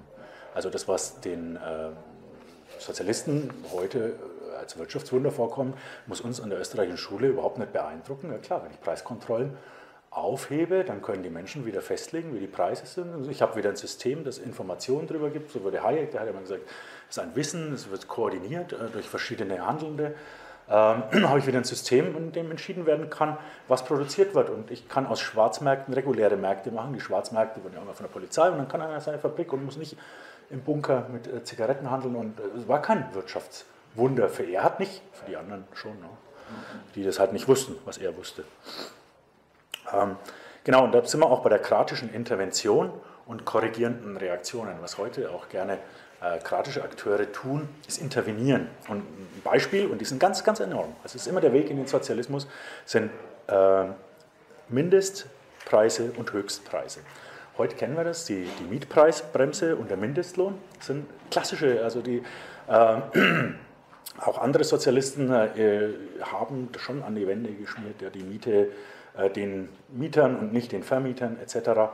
Ähm, in, in, dunklen Zeiten Deutschlands äh, ist es der Fall, dass auch diese äh, Mechanismen eingesetzt wurden. Ähm, und ähm, die Mietpreisbremse, das ist ein Höchstpreis, der festgesetzt wird. Sie dürfen nicht über diesen Preis gehen. Und das führt, wie alle Höchstpreise, das kennen Sie auch aus Fernsehen, leere Regale, Schlange stehen, verfallene Wohnungen. Das heißt, bei sonst gleichen Umständen vermindert sich das Angebot. Das ist klar. Äh, ich kann, es gäbe genug Nachfrage in München nach, nach, nach noch teureren Wohnungen, aber die werden, dürfen nicht bedient werden. Die müssen dann mit den anderen konkurrieren, die auch um die günstigeren Wohnungen nachfragen. Und äh, da sich das Angebot verknappt, nimmt die Wohnungsnot zu, das Wohneigentum verfällt, das Kapital wird in andere Branchen investiert. Der Mensch handelt eben, er wählt dann ein anderes Ziel. Der, der Politiker denkt, ich sage ihm, du darfst nur noch diese Miete und dann wirst du dich aber weiter so verhalten. Du wirst die gleiche Anzahl Wohnungen bauen. Nein, die Kategorie Teleologie ist, der Mensch wählt dann ein anderes Ziel. Das ist die korrigierende Reaktion. Ein kratischer Akteur sagt, ich verbiete dir dies und das zu tun. Und dann handelt man aber nicht so weiter, sondern man, man ändert seine Ziele de dementsprechend und sagt, na, dann investiere ich halt nicht mehr in Mietwohnungen, dann investiere ich halt in ETFs. Ähm, oder wandere aus. Ähm, das heißt, ähm, die Menschen weichen der kratischen Intervention aus, das ist die korrigierende Reaktion, sie ändern ihre Ziele. Sie haben eben die Kategorie Teleologie, sie bauen um zu, ja, sie investieren in Mietwohnungen, um einen Ertrag zu erwirtschaften, weil es ein einheitlicher Vorgang. Ja, ich produziere, um zu konsumieren. Die Umverteilungsideologie ist ja, Mises sagt dazu, ist eine Hypostatisierung, also einem gedanklichen Bilde unmittelbare Wirklichkeit zuschreiben. Und es ist die Aufspaltung eines einheitlichen Prozesses hier, dass man sagt, es gibt hier ein Gedankenbild, das heißt äh, verdienen und es gibt ein Gedankenbild, das heißt produzieren und die beiden haben miteinander nichts zu tun. Und das ist spannend. Damit wird ein realer Vorgang, der für einen Menschen ein einheitlicher Handlungsvorgang ist, künstlich aufgespalten gedanklich. Sie produzieren eben, um etwas zu erhalten, um selbst Konsumzwecke zu verfolgen. Wenn Sie Brötchen herstellen, möchten Sie sich von dem Geld ja nicht wieder Brötchen kaufen, sondern Sie möchten sich was anderes kaufen.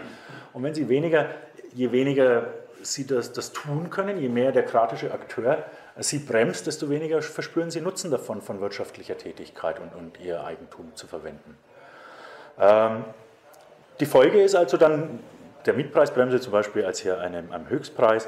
Die Wohnungsnot nimmt zu und äh, was der Staat dann tut, er sagt jetzt, ah, das mit der Intervention hat jetzt nicht geklappt, ah, blöd, lassen wir es wieder, sondern normal sagen wir, haben, wir müssen mehr tun, wir müssen mehr intervenieren. Die Menschen, die sind so bösartig, wir müssen aber noch mehr tun. Ja, die, äh, äh, also die Folge ist dann das, was Mises eine Interventionsspirale nennt. Das heißt, sagt der Staat dann, okay, dann, dann nehme ich das Geld halt, verlange ich mehr Geld vom Steuerzahler und mache jetzt sozialen Wohnungsbau, baue ich die Wohnung selber und produziere, wie wir vorhin gehört haben, Ungüter zweiter Ordnung, ja, weil die Menschen wollen das dafür ja nicht ausgeben, das Geld, sondern würden es lieber gerne anders verwenden, so wie ihre Bedürfnisse gerade eben sind.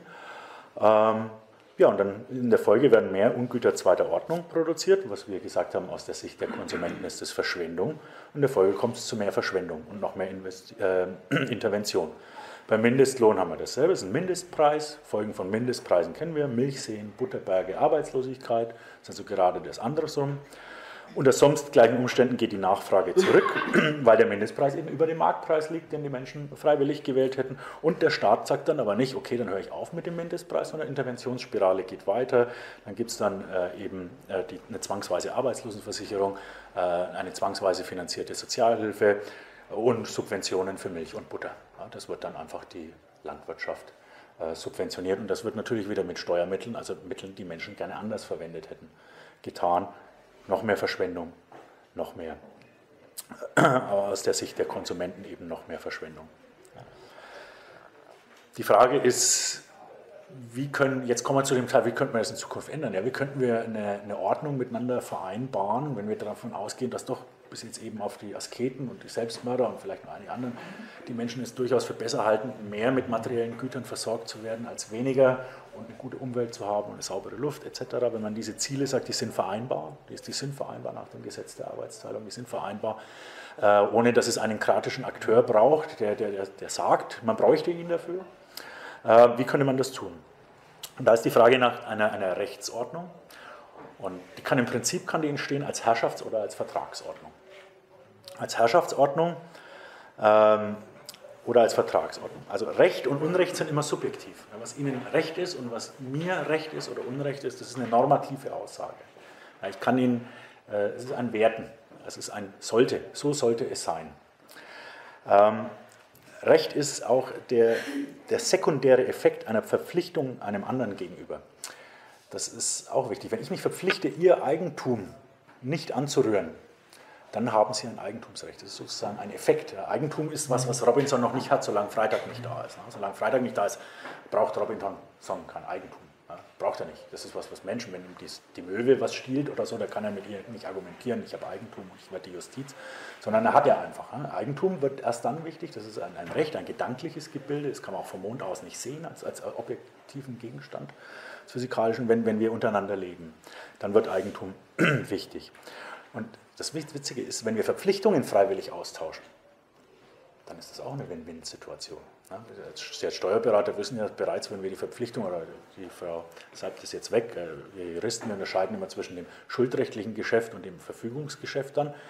Ähm, wenn ich mich verpflichte, also ich kaufe Ihnen jetzt, Herr Lüttmann, ein Auto ab und Sie haben es gerade nicht da, ich verpflichte mich, Ihnen das abzukaufen für 20.000 Euro und Sie verpflichten sich, das nächste Woche an mich zu liefern, dann können wir beide schon äh, eine Forderung aktivieren, sobald einer äh, seine Pflicht erfüllt hat.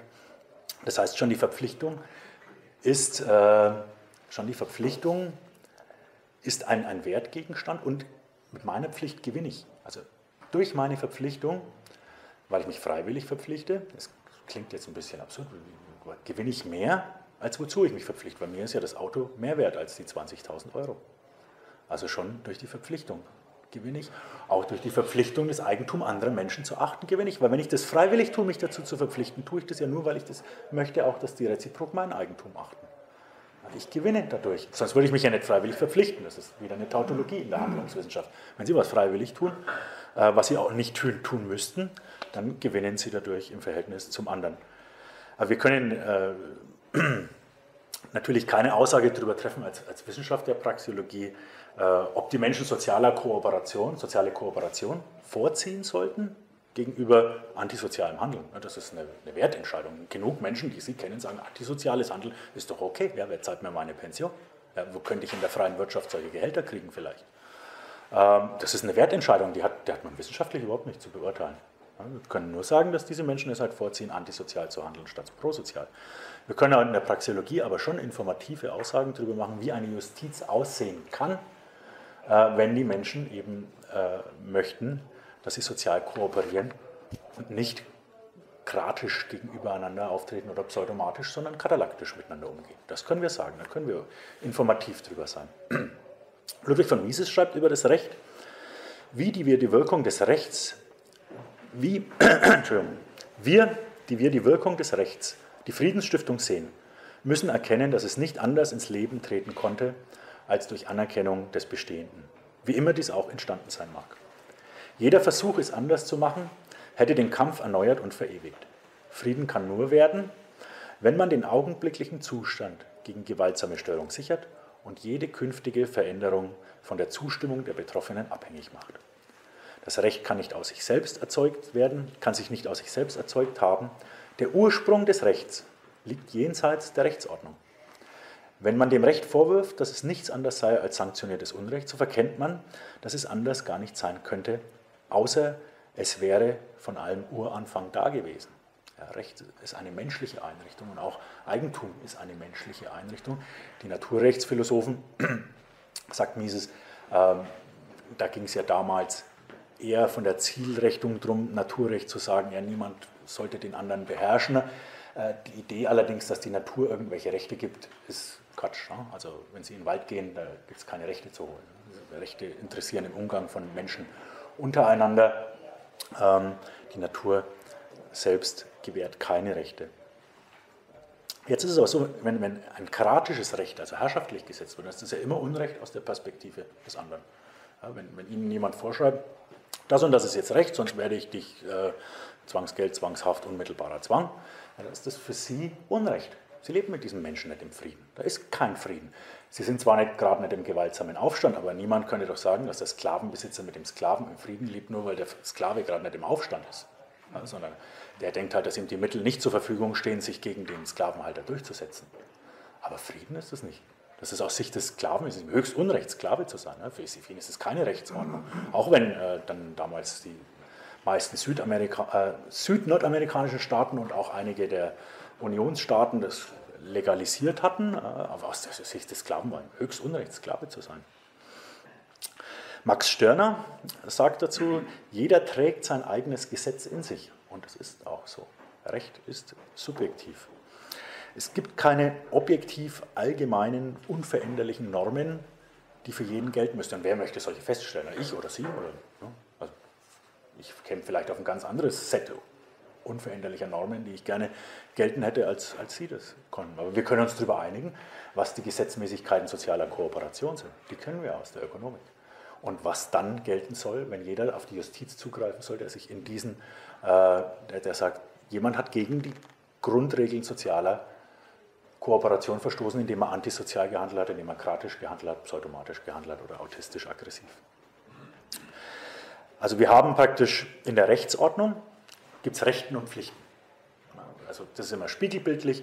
Sie haben das Recht auf die Zahlung äh, der 20.000 Euro, wenn wir dieses Geschäft machen. Ich habe die Pflicht, Ihnen die 20.000 Euro. Wir haben das beides freiwillig begründet. Das eine ist die Spiegelseite des anderen. Beim kratischen Akteur äh, sollte man das Wording Recht und Pflicht gar nicht verwenden, sondern da schlage ich das äh, vor, von Zwang und Privileg zu sprechen. Ich finde zum Beispiel Wehrpflicht, das ist ja so ein Euphemismus. Das ist ein Militärzwang. Jeder Staat behauptet immer, dass er sich verteidigt, das war noch nie anders, wenn auch präventiv. Und, äh, aber Sie haben sich ja nicht selber dazu verpflichtet. Sie haben ja nie gesagt, ich möchte jetzt mich verpflichten, Wehrpflicht zu tun, dann bräuchten Sie ja gar nicht. Das ist ein Militärzwang. Ein Militärzwang, es ist Arbeitszwang. Das, wie es jetzt genannt wird, nicht mehr frei, äh, verpflichtendes soziales Jahr ist Arbeitszwang. Ja, Sie werden, es kommt, Sie werden in Zwangshaft gehen, wenn Sie nicht den Zwang. Und für andere ist es natürlich ein Privileg, wenn man jetzt sagt, äh, die, die den Zwang berechtigt sind zu haben. Ja. Wenn Sie ähm, also dann hier in der Pflegeindustrie ein Jahr arbeiten müssen, so wird das ja auch zum Teil vorgeschlagen, dann wird halt die Privilegierten sind die, die entlastet werden und die Gezwungenen sind die, die bedroht werden und zwar massiv bedroht. Mit Freiheitseinschränkungen, wenn sie den Zwang nicht erfüllen. Ähm, oder auch beispielsweise mit Zwang und, und äh, Privileg ähm, eine Subvention für den Landwirt ist die, ich zufällig der stellvertretende Vorsitzende des Bayerischen Bauernverbandes mit mir im Stadtrat und der es gibt sich sonst als sehr marktwirtschaftlicher Geist, aber wenn es um Subventionen für die Landwirtschaft geht, versteht er natürlich keinen Spaß. Ne? Der, das will ja schon, dass seine Privilegien mit Zwang durchgesetzt werden. Und da hat er mir auch mal erzählt, jeder will das, dass die Landwirtschaft subventioniert wird. Naja, würdet ihr wahrscheinlich nicht Zwang als Mittel wählen, um die Gelder einzuheben, wenn ihr euch dessen sicher wärt. Ja, sind sie sich natürlich nicht sondern die Menschen werden die Gelder sonst anders Zwang. Ähm, und wir haben ja vorhin vom Haben gesprochen in der Ökonomik, also dass das tatsächliche Verwenden eines Wirtschaftsgut wichtig ist. Und eines der grundlegenden Rechte ist natürlich das Eigentum, also das Haben sollen, wie Mises es genannt hat. Eigentum ist die Beziehung zu anderen Menschen. Ähm, wenn man heute von einer Sachherrschaft spricht, bei Besitz oder bei Eigentum, die umfassendste Sachherrschaft, das ist natürlich eine Metapher. Mises würde hier auch von einem Anthropomorphismus reden oder wieder einer Hypostatisierung. Mises liebte diese Worte. Äh, Anthropomorphismus ist eine Vermenschlichung, also indem ich so tue. Äh, Herrschaft ist ja was, das übt ein Mensch über einen anderen aus. Und die Rechtsordnung sagt dann, es ist ein unmittelbares Band zwischen einer Person und einer Sache. Ja, Eigentum das ist natürlich nicht so. Ja. Sie, Sie, haben kein, Sie können eine Sache nicht beherrschen. Sie können, wenn, wenn Sie den Stein bedrohen, der wird nichts. Ja. Das können Sie tun, aber äh, Sie können dem Stein auch drücken, er wird seine Handlung nicht ändern. In dem Sinne können Sie das natürlich nicht. In dem Sinne ist es äh, auch, äh, was die Rechtsordnung hier, die Metapher, die sie verwendet, ein unmittelbares Band zwischen einer Person und einer Sache, ähm, einfach verkürzt gedacht. Es geht immer darum, dass andere Menschen mein Eigentum respektieren, was ich mit anderen Menschen ausmache. Ähm, also bei, beim Eigentum geht es dann darum, ähm, zunächst anzuerkennen, dass es unterschiedliches Eigentum gibt. Eigentum hat auch viel mit Verantwortung zu tun und Eigentum verändert sich ständig. Wie wir vorhin gesagt haben, der Produzent hat ja sein Eigentum an den Produktionsmitteln nur im Auftrag äh, der Kunden. Er muss es auch, kann es ausschließlich in ihrem äh, Auftrag verwenden. Das ist oft, wenn, wenn, Menschen denken, der hat 100 Mietwohnungen, um Gott, wie, wie, wie, schlimm, vielleicht macht er mit denen allen Verlust. Und wir wissen das bei AFA, wie es zurzeit ist, und äh, bei dem, wie die Betriebskosten umgesetzt werden, etc. und wie, wie, niedrig die Renditen sind, auch oft ein Verlust rauskommt. Und der bewohnt auch nicht die 100 Mietwohnungen, sondern die hat er auch alleine im Interesse äh, der, der Kunden, der Mieter und muss versuchen, höhere Einnahmen zu erzielen, als er Aufwendungen hat mit den Mietwohnungen.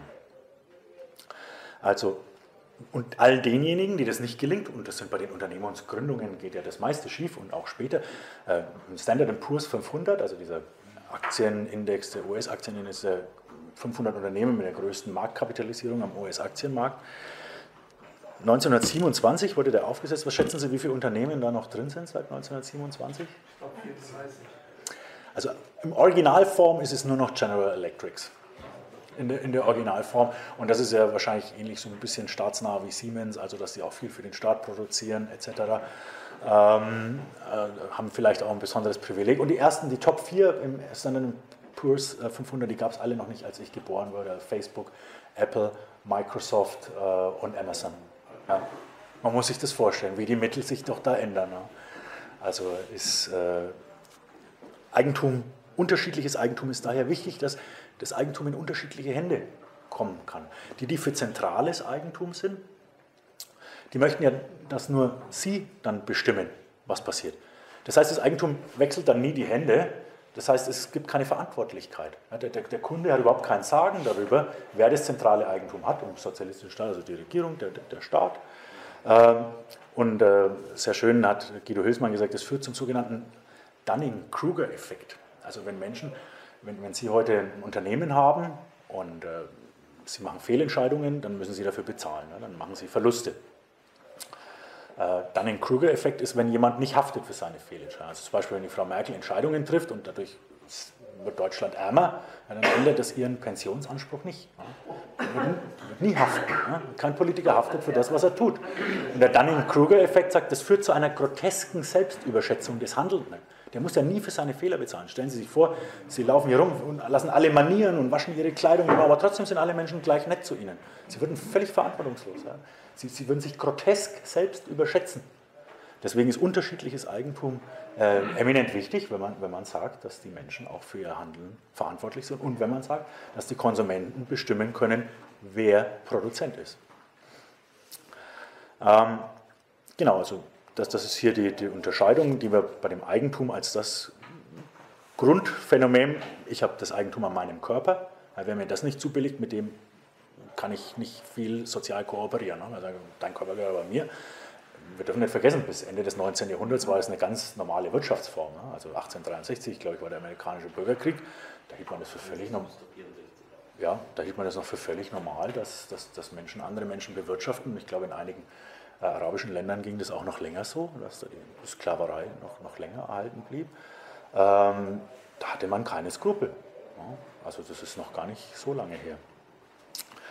Ähm, also die Frage, und, und noch, noch wichtig, die, die Gegner des, des, unterschiedlichen Eigentums, die sind ja oft gar nicht Gegner äh, des Eigentums an sich, sondern eher, ich glaube, das hat auch äh, der US- Jurist Barnett gesagt, des Fremdtums. Also die, die sind gar nicht für die, die Kategorie des Eigentums, stört sich nicht nur, dass der andere hat. Also dass es nicht ihr Eigentum ist, sondern dass es aus ihrer Sicht ein Fremdtum ist. Und diejenigen, die sagen, dass zum Beispiel ein Einzelner oder eine Gruppe von Menschen zu viel Eigentum hat, also ein zu großes Eigentum. Nehmen wir an, der katalaktische Produzent äh, von Handys, ja, der, der, der, hat jetzt ganz groß, der hat zu viel Eigentum. Sagen Es kann nicht sein, dass ein Einzelner oder eine Firma so viel Eigentum hat. Die wollen ja nicht, dass dieses Eigentum verschwindet, sie wollen, dass es ein anderer hat, also dass eine andere Gruppe von Menschen das bekommt. Und zwar die Gruppe halt dann, aus sozialistischer Perspektive ist die Gruppe von Menschen, die ist, dann kommt der Staat. Die Gesellschaft kann kein Eigentum haben. Die Gesellschaft kann nicht handeln. Um zu handeln, braucht es handelnde Menschen, handelnde Individuen. Äh, eine handelnde Gesellschaft, das ist auch ein, ein, eine Hypostatisierung. Äh, die Gesellschaft besteht aus den Handlungen der Individuen, die in ihr sind. Die, die erzeugen die Gesellschaft, die erzeugen das Band der Gesellschaft. Die handelnden Individuen. Also sowas wie öffentliches Eigentum oder Eigentum jedermanns gibt es nicht. Ja? Die Straße da draußen, die gehört äh, ganz entweder dem Landkreis oder der Stadt oder und das sind ganz konkrete Menschen, die identifizierbar sind. Ja? Diese Hypostatisierung, Gesellschaft, Deutschland. Ja? Wir haben die Weltmeisterschaft gewonnen. Ja? Ich war noch nicht mal im Stadion, also ich habe das nicht gewonnen. Oder Deutschland führt Krieg in Afghanistan. Land ist ein geografischer Teil der Erdoberfläche. Es sind wirklich, wir müssen schauen, wer ist der identifizierbar Handelnde. Das ist natürlich die Regierung und die Gruppe der sie Unterstützenden. Ähm, und die besitzen dann, die sind dann Eigentümer. Also es sind ganz konkrete Gruppen, die niemandes Eigentum ist kein Eigentum.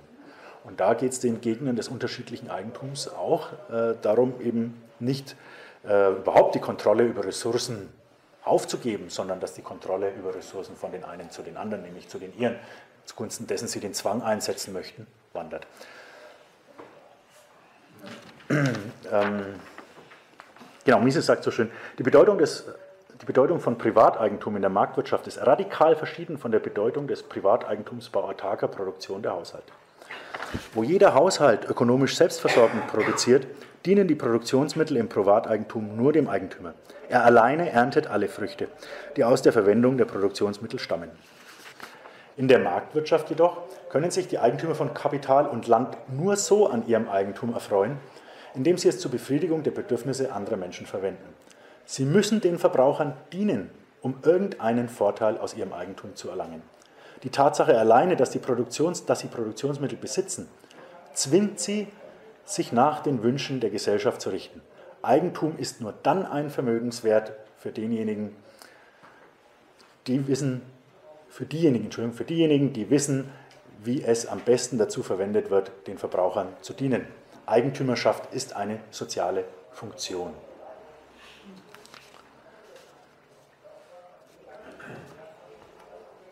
Wenn wir also sagen, ich habe zwei Möglichkeiten, eine Rechtsordnung zu bilden, einmal durch Herrschaft, dann ist es aus Sicht der Beherrschten natürlich keine Rechts-, sondern eine Unrechtsordnung, und einmal dadurch, dass wir uns vertragen, ja, so stiften wir auch Frieden, wir vertragen uns, wir streiten nicht, wir vertragen uns.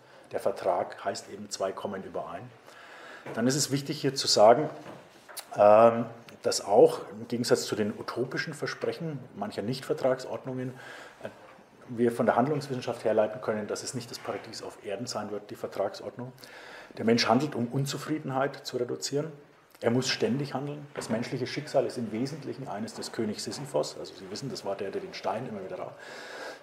Menschen, die wunschlos glücklich sind, sondern sie meinen nicht mehr zu handeln, äh, von denen können wir nur eines sagen, dass es keine lebenden Menschen sind. Nicht handelnde Menschen sind, äh, mögen wunschlos glücklich sein, aber leben tun sie auf jeden Fall nicht mehr. Ähm, also das menschliche Schicksal ist und bleibt auch eins des Königs Sisyphos. Das wird so sein, auch in der Vertragsordnung. Aber bei Herrschaft geht, es den Menschen eben noch schlechter. Wenn es einen kratischen Akteur gibt, geht es den Menschen eben noch schlechter. Äh, und äh, es wird auch so sein, dass es Kriminalität, Krankheit und unzulängliche Versorgung mit Mitteln natürlich genauso in, in, in einer Vertragsordnung gibt. Aber Sicherheit und Justiz können ganz selbstverständlich auch katalaktisch produziert werden. Das war auch so. Also eine staatliche Polizei in London hat, glaube ich, Guido Hilsmann gesagt, das war erst Mitte des 19. Jahrhunderts, dass, dass es die gab. Und auch in New York kam die ziemlich spät. Und da war dann auch manche Historiker interpretieren das so, dass das Ziel gar nicht so war, ähm, naja, die Justizdienstleistungen, Sicherheitsdienstleistungen für die Bürger zu erbringen, sondern eher das durchsetzen zu können, was äh, eben der Staat möchte, effizienter, notfalls auch, falls mal Konflikt mit den Bürgern eintritt. Äh, Frédéric Bastiat, und den Sie vielleicht kennen, also die großen Liberalen des 19. Jahrhunderts, Frédéric Bastiat, der Franzose, und Gustave de Molinari, der Belgier.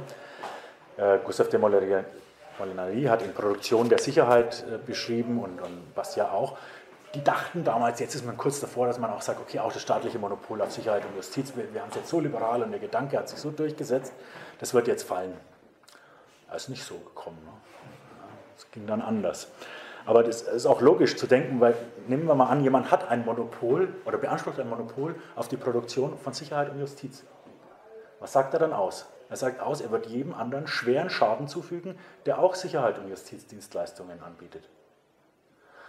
Er ist also per Definition ein antisozialer Akteur und an sich für diese Aufgaben absolut ungeeignet, ne? Justiz- und Sicherheitsdienstleistungen zu erbringen. Jemand, der sagt, er wird jedem Schaden anlasslos, also der, der ihm gar nichts getan hat, der auch dieselben Dienstleistungen anbieten möchte, nämlich Sicherheit und Justiz, und zwar schwersten Schaden zufügen. Ähm, in den Worten von Franz Oppenheimer zu sagen, könnte man dann sagen, wie, wie, wie wird dieser, dieser Übergang, wie könnte der funktionieren vom Schichtenstaat zur Vertragsordnung. Schichtenstaat deswegen, weil Oppenheimer eben schön äh, unterscheidet zwischen den Nettoproduzenten und den Nettokonsumenten. Er sagt, was alles, was produziert, was konsumiert werden soll, äh, das muss ja vorher erst produziert werden. Es gibt dann schöne aus der, der Fernsehserie The Last Kingdom, da spricht der König äh, Alfred von Wessex, das war ja der, der die, die, Wikinger, die schon alles bis auf Wessex erobert hatten in England, äh, dann abgewehrt hat unterhält sich mit einem Wikinger und der Wikinger sagt zu ihm, if you want to have riches, you gotta take them. Also wenn du Reichtum möchtest, dann musst du ihn dann nehmen. Und König Alfred antwortet, well, before something can be taken, it must be made. Ja, also bevor du jemand was wegnehmen kannst, muss es ja erstmal produziert worden sein. Da gibt es nichts zum Wegnehmen, wenn nicht produziert wird. Und deswegen könnte man das kratische Prinzip auch schön das Wikinger-Prinzip nennen. Das war die Spezialisierung der Wikinger, war Eroberung und Plünderung. Und äh, das geht natürlich nur so lange gut, wie es genug zu erobern und zu plündern wird. Und die sind ja dann auch vom Bärenprinzip. Am Anfang haben sie die Dörfer in Northumbria äh, zerstört, ja, also wie der Bär, Bärenprinzip sagt Oppenheimer deswegen, weil der Bär nimmt sich sozusagen den Honig von den Bienen und zerstört dann den Bienenkorb und frisst ihn auf. Und dann sind sie zum Imkerprinzip. Und sagen, ach, das ist doch gut, dann bin ich die Herrscherklasse und ich lasse denen so viel, wie die brauchen zum Leben und kann dann aber schön ins Haus und Braus leben, während die anderen im Subsistenzminimum leben und für mich leben möchten. Und das setze ich um, indem ich sie mit Gewalt bedrohe. Und noch besser setze ich es dann vielleicht um, wenn ich noch eine Kaste beiseite habe, die den Leuten sagt, ach, das wäre schon richtig. Ja? Also die, die, Herrschaft ist Gott gegeben und ihr müsst es schon so tun. Ne? Also was Oppenheimer dann als Legitimismus äh, aufgeführt hat, also die Rechtfertigung der Herrschaft gegenüber den Beherrschten. Das war früher ja die Herrschaft des Gott gewollt. Das galt ganz, ganz lange so. Dostoevsky hat dann schon Mitte des 19. Jahrhunderts erkannt, ah, da findet gerade eine Umdeutung statt in den Brüdern Julian Karamassow beschreibt das schön in seinem Großinquisitor-Gleichnis. Die neue Religion, sagt der Großinquisitor zu Jesus, der ihm da erscheint in der, in der Parabel, die neue Religion, sie heißt jetzt Staat. Die Kirche strebt zu etwas Höherem, zum Staat. Äh, so ist es dann auch gekommen. Ja, also beim Schichtenstaat leben praktisch die einen auf Kosten der anderen, die Nettokonsumenten auf Kosten der Nettoproduzenten, die Nettosteuerempfänger auf Kosten der Nettosteuerzahler. Wie sehe ich die heutige Entwicklung zum äh, Vorabschluss? Der letzte Abschluss soll dann sein, was könnten Sie in Ihrem Leben mit Praxeologie anfangen, äh, wenn Sie jetzt es für aussichtslos halten, in Berlin eine politische Partei zu gründen und in kurzer Zeit eine große Mehrheit von dem, was Sie heute gehört haben, zu überzeugen. Und ich würde sagen, das ist für Sie aussichtslos und für mich auch. Ähm, dann kann aber doch trotzdem, wie, wie können Sie die Erkenntnisse von Praxeologie und Thymologie für sich einsetzen? Zunächst aber noch, ähm, was wird wie wird sich der Schichtenstaat entwickeln? Also heute ist ein, ein, ein großes Problem, dass der Legitimismus mit dem Internet, das Internet kam wie ein schwarzer Schwan. Ich weiß nicht, ob schwarzer Schwan alles was sagt. Nassim Nicholas Taleb hat mal das Induktionsproblem beschrieben. Also, was Sie da sagen, die Naturwissenschaft arbeitet mit Empirismus. Die haben das große Induktionsproblem. Taleb hat gesagt, es galt ja ganz lange, alle Schwäne sind weiß. Dann hat man Australien entdeckt und dann hat man gesehen, oh, schwarzer Schwan, hm, naja, aber auch diese Hypothese, also ist der Satz falsch, alle Schwäne sind weiß, aber diese Hypothese ist auch nur richtig, wie wir, wenn auf Australien eine Atombombe fiele, dann wäre die andere wieder richtig. Also es sind immer vorläufige Thesen. die falsifizierbaren Thesen. Das ist eine andere Methodik, als die Praxeologie sie hat. Oder ein anderes Induktionsproblem ist, nehmen Sie an, Sie sind ein Truthahn ja, und der Bauer füttert sie und füttert sie und füttert sie. Und Sie machen jetzt so einen Wohlstandsgrafen, ja, weil Sie sind Ökonometriker und sagen, mein Wohlstand nimmt also zu. Ja, das ist Wahnsinn. Ja. Also wenn ich dann einen Trend daraus ableiten sollte, und dann kommt Thanksgiving. Induktionsproblem. Sie arbeiten mit Daten der Vergangenheit. Das hat nicht notwendige Aussagen, wie Empirismus über die Zukunft. Ähm, was wir also sehen können, ist der schwarze Schwan des Internets erschwert den Legitimismus. Ich kann natürlich schwieriger, ähm, wenn die Menschen sich auf einmal austauschen jenseits der Medien, die finanziert sind eines kratischen Akteurs oder beeinflusst sind von denen, die profitieren von den Handlungen des kratischen Akteurs, ähm, können Menschen anfangen, ihre Meinung auszutauschen in viel größerem Umfang als davor und zu ganz geringen Kosten. Also bevor, bevor das Internet gab, war es sehr kostenaufwendig, was zu produzieren. Heute nehmen Sie Ihr Handy und machen ein YouTube-Video und können damit wie Jordan Peterson so 6 Millionen Views haben oder 16 Millionen oder 20 Millionen Views. Das ist eine Gefahr für all jene, die eigentlich die öffentliche Meinung schon ein bisschen so gerückt haben wollen, dass das gedacht wird, was sie möchten, dass gedenkt, gedacht wird. Was noch der Fall ist, ist, dass die Überschuldungs- und Steuerlasten schon massiv sind. Also wir haben in Deutschland, sagt Heinsohn, etwa 15 Millionen Netto-Steuerzahler, aber 61,5 Millionen Wähler, die darüber abstimmen, wie dasjenige, was die produzieren, also die Nettoproduzenten, ähm, was, was damit passiert und die Steuerlast, wenn Sie wirklich mal alles zusammenzählen, vom IHK-Beitrag, Einkommensteuer, äh, Sozialabgaben, Biersteuer, Sektsteuer, Hundesteuer, Fernsehgebühr, genau, Grundsteuer, Grunderwerbsteuer, Kanalanschlusszwang, Wassergebühren, Anschlusszwang, äh, kommt man auf rund 80 Prozent, Passgebühren, Baugenehmigungsgebühren etc. Also, äh, die 75 und 80 Prozent kommen solche Rechnungen. Das kriegen Sie natürlich nicht vorgelegt, das macht unzufrieden. Ähm, und der Bund der Steuerzahler sagt deswegen nur etwas über 50 Prozent. Die OECD, da waren schon alle enttäuscht, weil die OECD hat auf einmal den Arbeitgeberbeitrag zur Sozialversicherung gesagt, natürlich ist es Lohn, wie Mies ist das auch gesagt das nehmen wir dazu. Und da haben sich die deutsche Bundesregierung aufgehört, das darfst du nicht machen, das ist, zahlt doch der Arbeitgeber nicht, ja, was sonst wird es ja der Arbeitnehmer kriegen. Waren sehr ärgerlich, aber die OECD hat es trotzdem so gemacht. Ja und kam dann schon, dass der Durchschnittsverdiener schon mit 50 Prozent. Ne? Und wenn er nach Hause geht, geht es ja erst los. Ja, dann geht der Spar erst los. Mehrwertsteuer, äh, Energiesteuern, also die Mineral, was früher eher Mineralölsteuer, das sind 300 Prozent von unten gesehen, ne? von oben 75 Prozent, Tabaksteuer etc. Also die Party geht dann erst richtig los, wenn, wenn, wenn sie nach Hause kommen mit dem Rest ihres Gehaltschecks. Ähm, also haben wir das. Ist der Netto-Steuerzahler, ist der noch mehr belastbar? Und wir haben natürlich eine massive Überschuldung, 2 Billionen Staatsschuld. Und dann hat die Deutsche Stiftung Mittelstand berechnet, wenn man jetzt die Steuerlast nicht erhöhen möchte äh, und äh, die Überschuldung auch nicht weiter erhöhen möchte, müsste man heute eine Rückstellung bilden für die Pensions- und Rentenlasten, also die Zuschüsse, die für die Renten kommen und die Pensionen werden vom Staat bezahlt, also vom Steuerzahler. Äh, eine Rückstellung bilden in Höhe von 4 Billionen. Dann hätten wir also 4 Billionen plus 2 Billionen durch 15 Millionen. Dann kriegt jeder neben seinen 80 Prozent Abgabenlast nochmal 400.000 Schulden eingetragen ins Buch.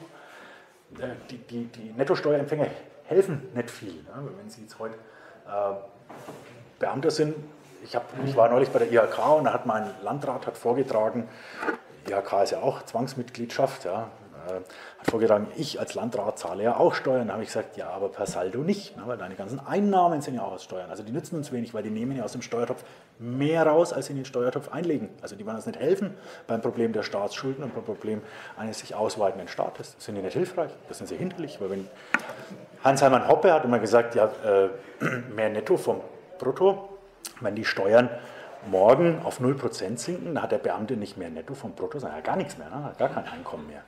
Ganz klar. Ähm, das ist also, was die großen Probleme sind.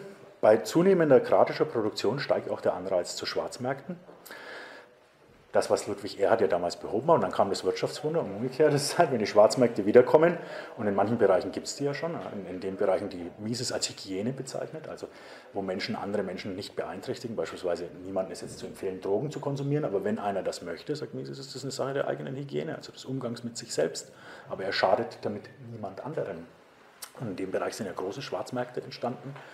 Äh, da der Staat das verboten hat, mit, mit zum Teil äh, diese mexikanischen Kartells, die waren ja schon mit einer Finanz- und, und, und Zwangsmacht beschrieben, wie das kleine Staaten haben, also Schwarzmärkte, äh, werden auch richtig zum Problem für den, für den Staat, der sie erzeugen kann. ähm, die Schwarzmärkte müssen mit drakonischen Strafen unterbunden werden. Die Gewalt und der Zwang werden immer offensichtlicher, der Widerstand wächst, wenn aber die Schwarzmärkte bestehen bleiben, bricht das System zusammen, wie in der DDR und Russland. Nach Stalins Gewaltregime hat Khrushchev gesagt, so brutal können wir es nicht mehr machen. Ah, wirklich. Stalin hat das kompensiert, kein Zugriff aufs Preissystem. Würden beide sagen, in dem Fall Mises und Hayek, also keiner überhaupt, keine Ahnung, im Blindflug stellt er irgendwelche Produkte her und erzeugt ständig Mangel bei der Bevölkerung. Naja, und das, der Gulag war ihm da eine Zwangsarbeit. Das war ihm der Ausweg. Er bestimmt einfach, was die Menschen arbeiten und die, die im Gulag sind, die müssen schon nicht mal versorgt werden, sondern nur noch am Substanzminimum. Aber das fanden dann sogar seine engsten Gefährten zu grausam und, und, und äh, ähm, man hat es dann aufgegeben, so grausam wie Stalin vorzugehen und die Menschen so grausam zu bewirtschaften nach seinem Tod 1953, mit der Folge, dass dann die Schwarzmärkte entstanden mit all den Geschichten, die Sie über Russland kennen, von Straßen, die nirgendwo hinführen, von Korruption, von dass die Leitungen verwendet wurden im Privat, von der Fabrik mitgenommen etc. Aus der DDR kenne ich auch Geschichten, dass wenn ein Haus renoviert wurde, wurde praktisch alles untereinander so irgendwie besorgt und, und, und getan. Also das, das, System hat vorne und hinten nicht, nicht mehr funktioniert. Was wie allerdings Luft aus dem Kessel genommen werden kann, das haben wir auch gesehen, ist Sezession. Beispielsweise, wenn eine Gruppe aufgrund der anderen ausgebeutet wird. Wir haben das im, beim Zerfall der Sowjetunion oder beim Zerfall Jugoslawiens bemerken können, wo die Geldströme ja auch waren. Die wohlhabenden Regionen, Slowenien, Kroatien haben finanziert, äh, Serbien äh, und die anderen Regionen in den USA, dann, äh, in, in, Jugoslawien, in Jugoslawien. Und äh, es war auch ähm, so, dass hier die Sezession erstmal ähm, sagen wir, Dampf aus dem Kessel genommen hat. Kleinere Einheiten entstehen, ähm, die einen leben auf Kosten der anderen, wird, wird verringert. Allerdings sehen Zentralstaaten, wie Sie am katalonischen Beispiel gesehen haben, ähm, das nicht gerne, ne? wenn eine Region sich äh, lossagen möchte. Die Antwort ist meistens Gewalt, also ganz klar. ähm, was noch getun werden kann, ist äh, Titus Gebel, der hat auch beim Mises-Institut gesprochen, ehemaliger Vorstand der Deutschen Rohstoff AG, probiert sich gerade mit der Gründung einer Privatstadt. Der war bei, uns der war bei Ihnen schon, genau. Äh, mal schauen, wie das sich ergibt. Ja. Also Kapital ist dann ja am Anfang nicht vorhanden. Also ich denke, das hängt von verschiedenen Bedingungen ab. Natürlich finde ich es äh, gut, ähm, dass hier Menschen freiwillig zueinander finden und, und das erste Mal so eine Art Gesellschaftsvertrag auch wirklich machen. Ja, weil den anderen Gesellschaftsvertrag, dem haben sie ja nie zugestimmt. Es war ein Vertrag zu Lasten Dritter, ohne ihre Unterschrift. Ob das was werden wird oder nicht, ähm, kann ich nicht sagen, aber wir können natürlich sagen aus praxeologischer Sicht, dass äh, hier eine Gemeinde gegründet wird, in der prosoziales Verhalten stattfindet und antisoziales Verhalten ausgegrenzt wird. Und das ist eine positive Entwicklung. Wenn man für prosoziales Verhalten ist, wir machen hier Wissenschaft, keine sollte aussagen, wenn Sie sagen, nee, ich ziehe aber antisoziales Verhalten vor, finde ich viel besser, ist das, da kann ich Ihnen, wissenschaftlich kann ich Ihnen das nicht abstreiten.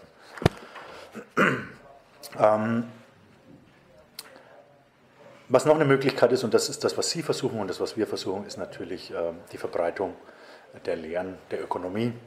Äh, wenn die Menschen zu wissen kriegen, im katalaktischen Handeln gibt es auch Hayek hat ja Katalaxie als Wort verwendet, ist die Situation Win-Win. Wirtschaft ist kein Nullsummenspiel. Bei Arbeitsteilung profitieren wir alle. Es ist nicht nötig, dass sich einer zum kratischen Akteur aufschwingt und dann auf die einen auf Kosten der anderen privilegiert, indem er die anderen zwingt. Dann äh, kann das dazu führen, dass wenn ein System dann nicht mehr so schmiert wie jetzt, also solange es jetzt läuft, denke ich nicht, dass ein großes Umdenken stattfindet. Aber wenn es 2008 erstmal eine Finanzkrise ist, dann gucken die Leute doch mal, dann lesen sie auch österreichische Schule der Nationalökonomie und denken, ja, das haben die Mainstream-Volkswirte, die haben es wieder nicht gewusst und wieder nicht gesehen.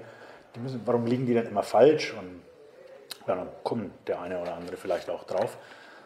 Viel mehr ist auch nicht äh, möglich. Äh, Praxiologie und Thymologie im Alltag ist jetzt das letzte, was ich sagen will, der letzte Punkt. Sie haben ja jetzt Punkt 10 bei sich auf der Tagesordnung. Wie Sie persönlich von der Handlungswissenschaft profitieren können. Hm.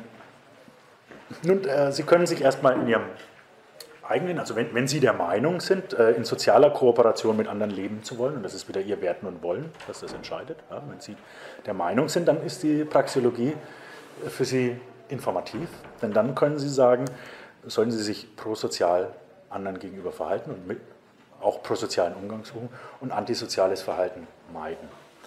Bei antisozialen anderen gegenüber wissen Sie, dass es zu korrigierenden Reaktionen kommt, die Ihnen wahrscheinlich nicht recht sein werden. Äh, auch zu sich selbst äh, können Sie sich prosozial äh, oder antisozial verhalten.